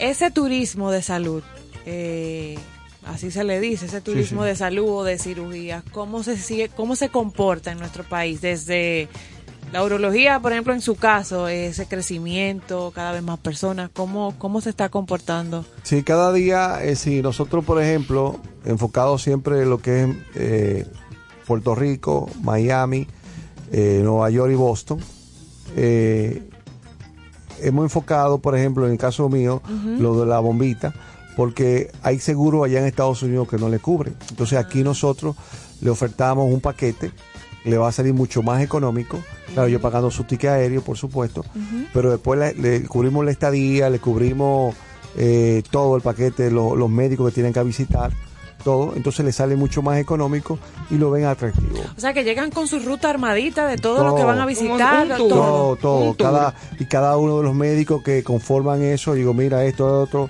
el paciente no espera mucho, eh, se hace su analítica, yo le digo, ven en ayuna cuando venga al consultorio para que hagamos todo eso en un día y el otro día tú estés operado. Exacto. Wow, o sea que cuando llegan bien. allá, llegan brand new. Brand new. Doctor, Una maravilla. en, en caso de que en caso de que se produzca una situación en la que al paciente hay que extirparle la próstata, ¿cuándo se debe ejecutar ese tipo de operación? Y después que la extirpan, ¿cuál, ¿cómo es la calidad de vida de ese paciente? No, excelente pregunta. Es decir, eh, el paciente, por ejemplo, si es por cáncer de próstata, vamos a hacerle un caso hipotético, que el paciente esté, que vaya a operar de cáncer de próstata. Una de las complicaciones que se deriva de, de la cirugía es la disfunción eréctil. Siempre y cuando el paciente, ojo, que uno trate de preservar la bandereta nerviosa de la erección. Siempre y cuando, eh, si en el reporte de patología me dice que no hay invasión perineural, es un paciente que yo puedo tratar de preservar la bandereta nerviosa de la erección. Pero si me dice que hay invasión perineural, entonces yo regularmente le explico al paciente que lamentablemente no podemos preservar la bandereta nerviosa y tenemos que llevar los nervios de la erección, aunque yo le digo, mira, cualquier cosa que se derive, nosotros te vamos a restablecer prácticamente como estaba como antes. ¿Qué hacemos nosotros? Le hacemos la cirugía, hacemos el control, el control del, pa- del paciente. Si el paciente queda con disfunción eréctil, se programa más adelante para eh, ponerle, porque es un nicho, ese tipo de paciente, para colocarle una prótesis ya sea maleable o sea de la bombita. ¿Es mito o realidad que la gente que utiliza la bicicleta puede tener problemas? La gente no, los hombres que utilizan la bicicleta. Los ciclistas, o sea, lo que... No, una cosa es ciclista, el que vive de eso, pero el que yo me refiero es lo que está de moda, la gente que... que- Y algo parecido también el asunto del monta- montar caballo con frecuencia, que, que hay cierta presión desde abajo. No, y el brincoteo. Eso No. es una cosa terrible. Mira, tiene, tiene de ciencia. ¿Tú sabes por qué? Porque crea lo que se llama a nivel de lo que es el piso pélvico como una isquemia. Es decir, una isquemia es como una presión constante, como dijo Carlos, Sí. constante. Entonces, no hubiera los sillones, eh, los sillines prostáticos de la bicicleta que lo venden. Excelente. ¿Me entiendes? Entonces, ¿por qué lo venden? Por algo es. Entonces, ellos saben, ellos saben, claro, no es el, el- el- el- el que está por moda, que un día eventualmente, pero aquel que tiene constantemente, constantemente, la ruta, que vamos a hacer estas rutas, rutas, todo. Sí, tres cuatro senderistas, eso. Todo eso, indudablemente que sí, que va, puede afectar, puede afectar, no te voy a decir las La parte nerviosa, la parte... Eso es así. Ah, pero mira que, Sí, dato tiene que- interesante. tiene- No, porque yo me estoy refiriendo a gente que compra una bicicleta de muchos colores y la primera vez que la usa, eh, si está, ¿qué te puedo decir? Eh, rueda 100 metros y se devuelve con la bicicleta en la mano para su casa. Tú. Eso yo creo que no tiene Eso mucho problema. No. Pero eh, es una pregunta que te la hago porque la gente tiene dudas de- en ese Con en respecto a eso. Una pregunta, doctor. Eh, ay, Dios, ¿cuántas preguntas? No, y me anoto ya en otra, porque no puedo dejar a las madres de este programa Sí. con ese tema de la circuncisión. Y sé Eso que hay. mismo iba yo a preguntar Ah, pues, ahora. Pero este mira. señor no hace eso, por Dios. Claro. No me diga. Ahora, ¿cuál es la diferencia entre un hombre circuncidado y otro que no lo esté?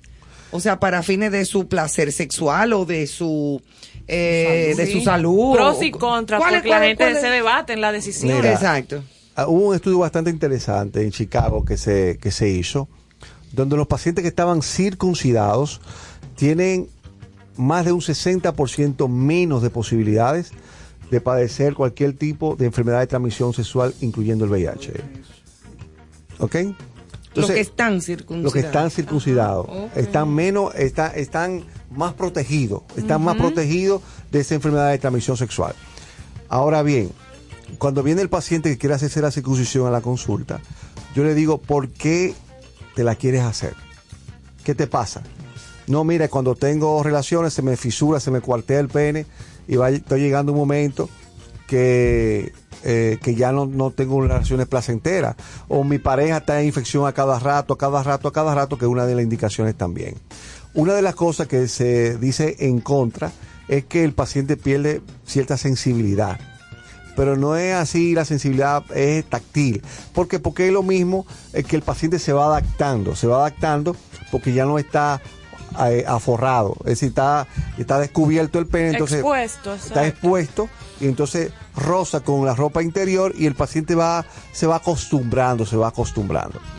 Pero indudablemente si hay pacientes que no lo necesitan, ah, otra cosa también, un, un, un que no, no dicen los libros, cuando lo lleva la, la compañera, hágale la circuncisión, ¿por qué? Porque yo quiero que se la haga. Digo, no hay problema. Oh, oh, oh. No, que se ve más Oh, pero bonito, venga. más estético. Pero ¿y qué, tipo, ¿y qué circuncisión. tipo de mujeres que van No, allá? eh, estoy Ah, diciendo- hay mujeres fuertes. Guerreras, son guerreras. Doctor, ¿cómo- ¿cómo, Yo digo. cómo ha evolucionado el asunto de las enfermedades de transmisión sexual con, los tiempos, con todo lo que tenemos? eh, o sea, tenemos diferentes tratamientos ya, pero porque antes se sabía que eso, eso era muy común, muy común. Cuando uno se pone a leer historia, encuentra soldados que casi el ejército entero se, se enfermaba. De Sí, todas esas Fili, cosas. de todo. Exactamente. Ajá. ¿Cómo ha ido evolucionando eso? Ha evolucionando, pero eh, ah, hemos vuelto de nuevo para atrás. Porque lamentablemente, lamentablemente, eh, aquí hay que regir eh, a nivel de lo que es el del Ministerio de Salud Pública. ¿Por qué? Porque aquí va cualquiera, dame una ampicilina, es decir, está cortado, como dice popularmente, estoy cortado, mira, estoy cortado, dame algo. ¿Y qué es lo que corta? Ah, cuando está cortado, está Ajá. Contagiado. dañado de eso. Contagiado, cortado, igualmente cuando está cortado, cuando tiene gonorrea. Ok. La, la- supuración, dice, estoy cortado. Ese- Ok. Ah. Estoy Así cortado. que dicen tú. estoy cortado, entonces va a la farmacia, dame una ampicilina. Entonces, ¿qué pasa? ¿Qué trae como consecuencia eso? Que lamentablemente el microorganismo, que es el treponema, en ese caso el, el- el- el de la gonorrea, el Neisseria gonorreae, se esconda y venga mucho más fuerte y crea resistencia a ese tipo de producto. Entonces, anteriormente se veía mucho, claro, la gonorrea, se pasó entonces luego a la clamidia, pero hemos vuelto de nuevo a la gonorrea. Es sea, que hay se- mucha se está- gonorrea ahora. está viendo, yo estoy viendo con mucha frecuencia Ah, gonorrea en pero mi que la gente esté atenta y sepa. Mucha gonorrea. Entonces yo le digo, compadre, el preservativo, use preservativo, use preservativo, porque ¿qué pasa con eso? Que esa enfermedad de transmisión sexual, la gonorrea, ah, perfecto, ya seguro, pero a la larga va a traer como consecuencia que uno de los factores que se ven para la estrechez de la uretra, el conducto por donde sale el semen y la orina, que se achique, que se achique y produzca estenosis, estrechez y tengamos que hacer algún tipo de cirugía producto de esa gonorrea en la juventud. Claro. Claro, esas son las personas que regularmente tienen sexo con diferentes personas, con diferentes No, mujeres. sin la, No puede ser protección, con sin, una. sin la protección. No, Listo. no tiene que ser diferente. ¿Qué- qué enfermedad- que a esta qué- le gusta echar veneno. ¿Qué, enferme- qué otras enfermedades sin que antes afectaban mucho, me refiero a enfermedades de transmisión sexual, claro, pero que vamos a, decir que la, la ciencia médica ha ido ayudando a superar enfermedades que en épocas muy remotas eran comunes, aparte de la gonorrea, claro. Bueno, la gonorrea, eh, la sífilis, indudablemente todavía eh, continúa, pero no tanto como antes. Eh, hay una entidad que se llama linfogranuloma venéreo, que era lo, lo famoso eh, linfoma, eh, linfogranuloma, que se formaba a nivel como si fuera ulceraciones, a nivel, a nivel inguinal, que se ponía, tú ves esas ulceraciones grandísimas.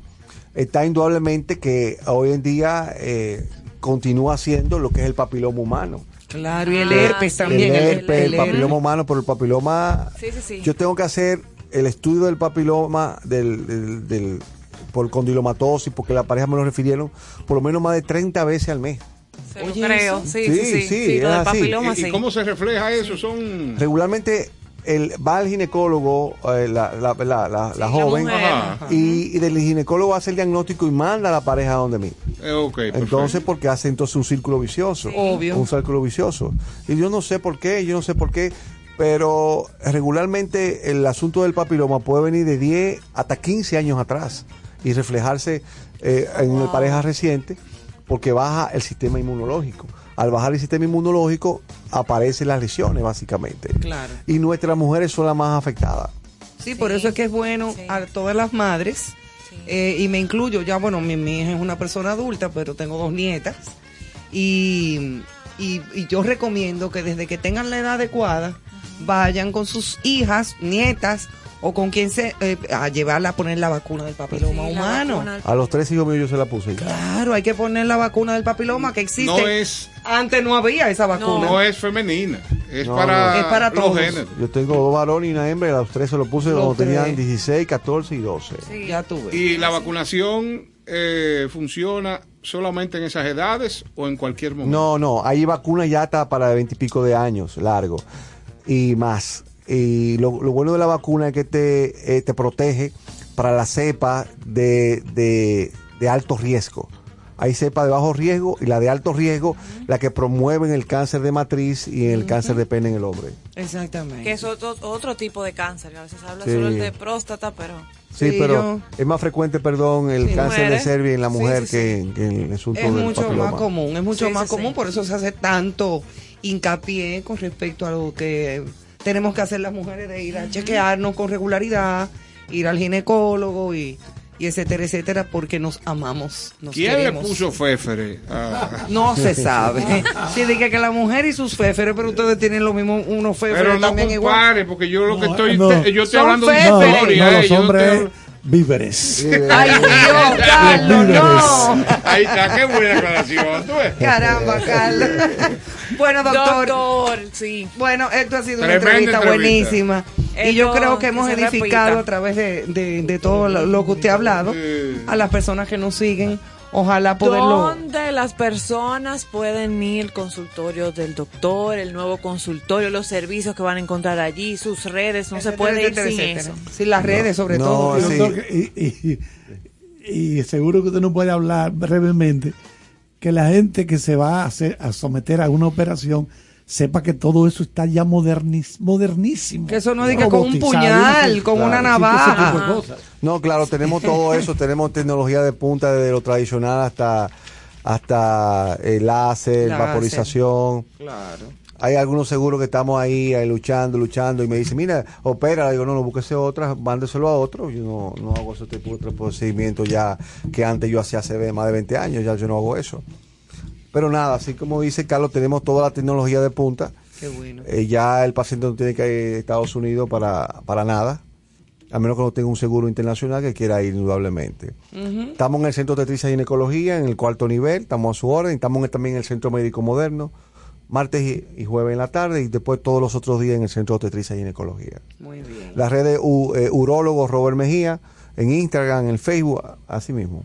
Urólogo Robert Mejía, ya Sí. lo Sí, saben. que estará con nosotros en otras oportunidades. Ojalá que sí. Doctor, sí, Muchísimas que hablemos de víveres, Ay, de Dios, víveres y no. féfere.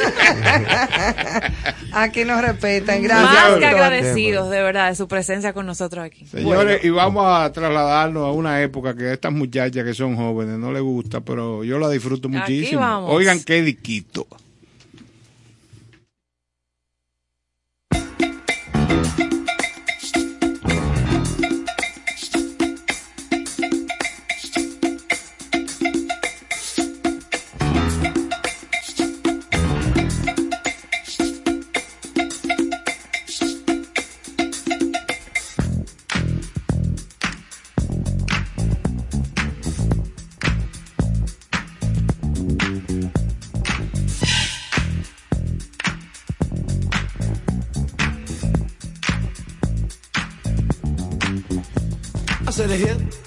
The hip the hip to the hip hip hopper. You don't stop the rocker to the bang bang boogie. Say up jump the boogie to the rhythm of the boogie to beat.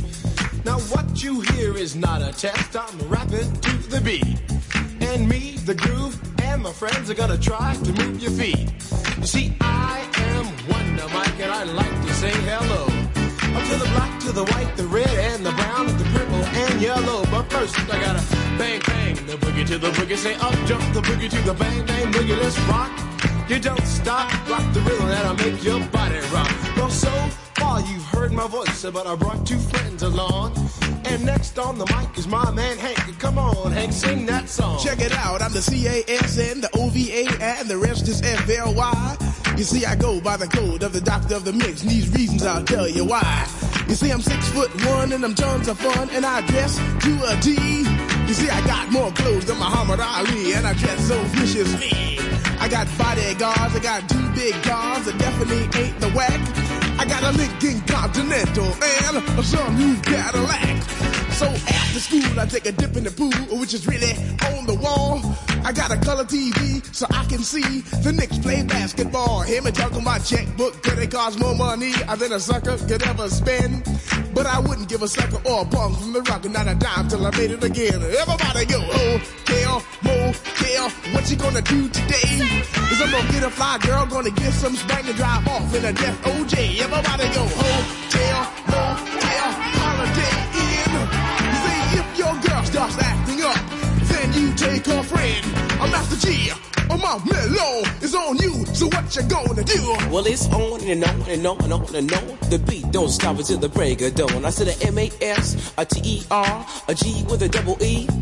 I said I go by the unforgettable name of the man they call a Master G. Well, my name is known all over the world by all the foxy ladies and the pretty girls. I'm going down in history as the baddest rapper that ever could be. Now I'm feeling the highs and you're feeling the lows. The beat starts getting into your toe. You start popping your fingers and stomping your feet and moving your body while you're sitting and you're sitting. Then damn, you start doing the freak. I said bam, ride it out of your seat. Then you throw your hands high in the air. You rock it to the rhythm, shake it dairy air. You rock it to the beat without a care. With the short shot MCs for the affair. Now I'm not as tall as the rest of the gang, but I rap to the beat just the same. I got a little face and a pair of rhyme eyes. All I'm here to do, ladies, is hypnotize. Sing it on and, and on and on and on and on. The beat don't stop until the break of dawn. I sing it on and, and on and on and on and on like a hot butter. The pop, the pop, the pop, give it, give it, pop, the pop, pop. You don't dare stop, but come alive, yo. Uh, give me what you got. I guess by now you can take a hunch and find that I am the baby of the bunch, but that's okay. I still keep in stride, cause all I'm here to do is just a wiggle your behind. Sing it on and, and on and on and on. The beat don't stop until the break of dawn. I sing it on and, and on and on and on and on. Rock, rock. Uh, throw it on the floor. I'm gonna freak you here, I'm gonna freak you there. I'm gonna move you out of this atmosphere, cause I'm one of a kind and I'll shock your mind. I put the jig, jig, jiggles in your behind. I said a one, two, four. Come on, girls, uh, get on the floor. Uh, come alive, yo. Uh, give me what you got, cause I'm guaranteed to make you rock. I said one, two, three, four. Tell me one, the mic, what are you waiting for? To the hip, hop, the hippie to the hippie, the hip, hip, the hopper. You don't stop, rock it to the bang, bang the boogie. Say up, jump the boogie to the rhythm of the boogie to beat. Well, skittle bebop, we rock a Scooby Doo. And guess what? America, we love you. Well, cause you rock in a row with us so much so you can rock till you're 101 years old. I don't mean to brag, I don't mean to boast, but we're like hot butter on a breakfast toast. Rock it out. A baby bubba, baby bubba to the boogie, then bang bang the boogie to the beat. Beat is so unique. Come on, everybody, and dance to the beat.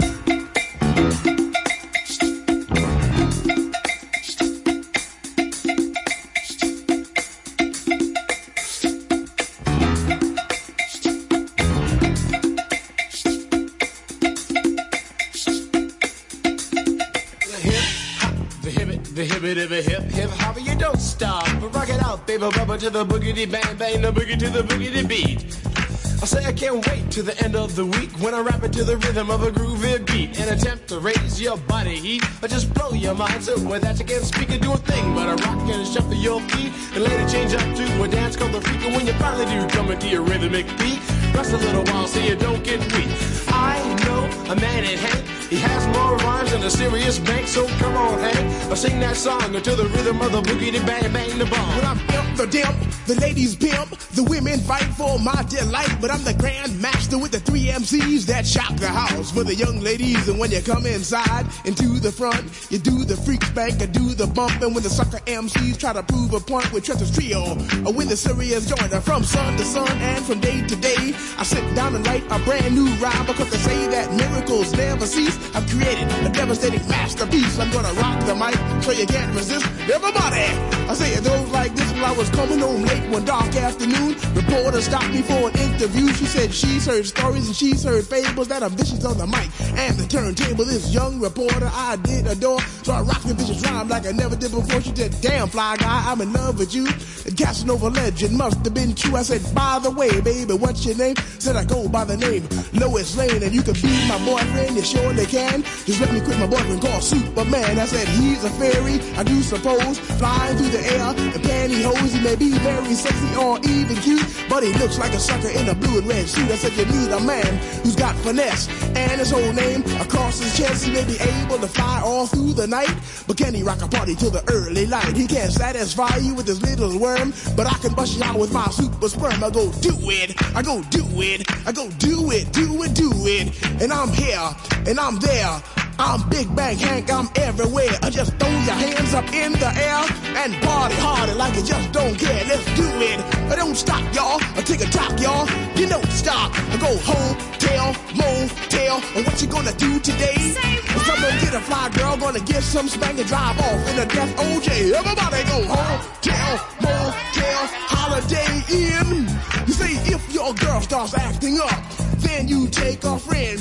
I say skip, dive, what can I say? I can't fit them all inside my OJ, so I just take half and bust them out. I give the rest to Master G so he can shock the house. It was 12 o'clock and one Friday night. I was rocking to the beat, feeling alright. Everybody was dancing on the floor, doing all the things they never did before. And then this fly, fly girl with a sexy lead, she came into the bar, she came into the scene. As she traveled deeper inside the room, all the fellas checked out her white ass shoe. She came up to the table, looked into my eyes, then she turned around and shook her behind. So I said to myself, it's time for me to release my vicious rhyme. I call my masterpiece. And now, people in the house, this is just for you. A little rap to make you boogaloo. Now the group you hear is called Phase Two, and let me tell you something, we're a hell of a crew.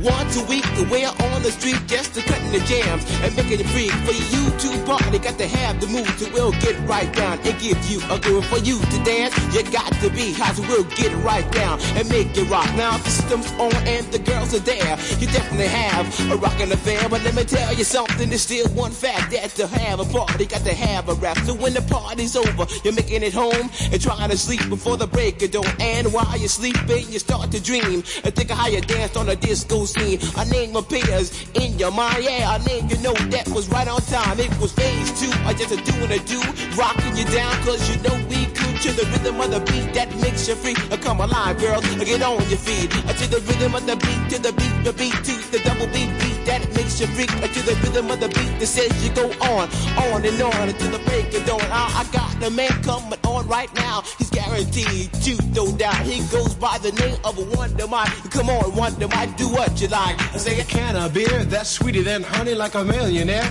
that has no money, like a rainy day that is not wet, like a gambling fiend that does not bet, like Dracula without his fangs, like the boogie to the boogie without the boogie bang, like collard greens that don't taste good, like a tree that's not made out of wood, like going up and not coming down. It's just like the beat without the sound, no sound to the beat.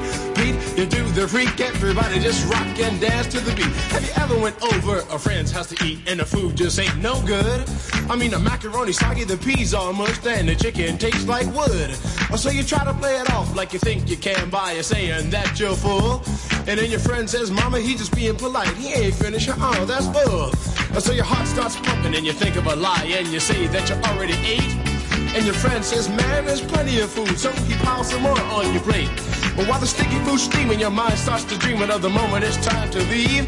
And then you look at your plate and your chicken slowly rotting into something that looks like cheese. Oh, so you say, that's it, I got to leave this place. I don't care what these people think. I'm just sitting here making myself nauseous with this ugly food that stinks. Oh, so you bust out the door while it's still closed, still sick from the food you ate. And then you run to the store for quick relief from a bottle of KO Pectate. And then you call your friend two weeks later to see how he has been.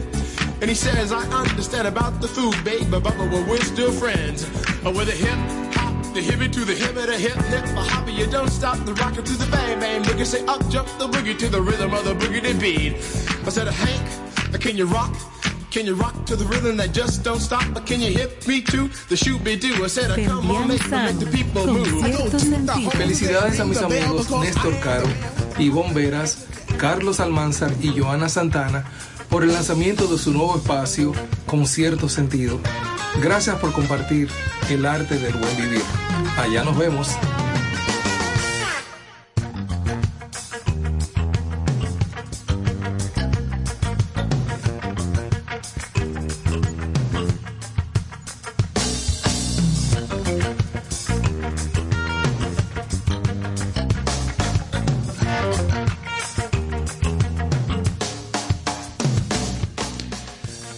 Señores, buenas noches. Antes de despedir, agradecer la sintonía de nuestro público y eh, informarles una triste noticia que es el fallecimiento de la ex primera dama, eh, la esposa del el presidente Hipólito Mejía, doña Rosa, en el día de hoy se ha presentado esta situación que llegando a, a un centro médico eh, lamentablemente le dio un infarto y no pudieron eh, eh, Sí, tratar darle de las atenciones. reanimarla. Exactamente. Tenía 82 años, había asistido esta tarde, hoy lunes, a una actividad en el Museo Trampolín de la ciudad colonial, se sintió mal, fue llevada al centro, porque este museo lo fundó ella. Sí, es así. Su muerte fue confirmada por el gran amigo, el doctor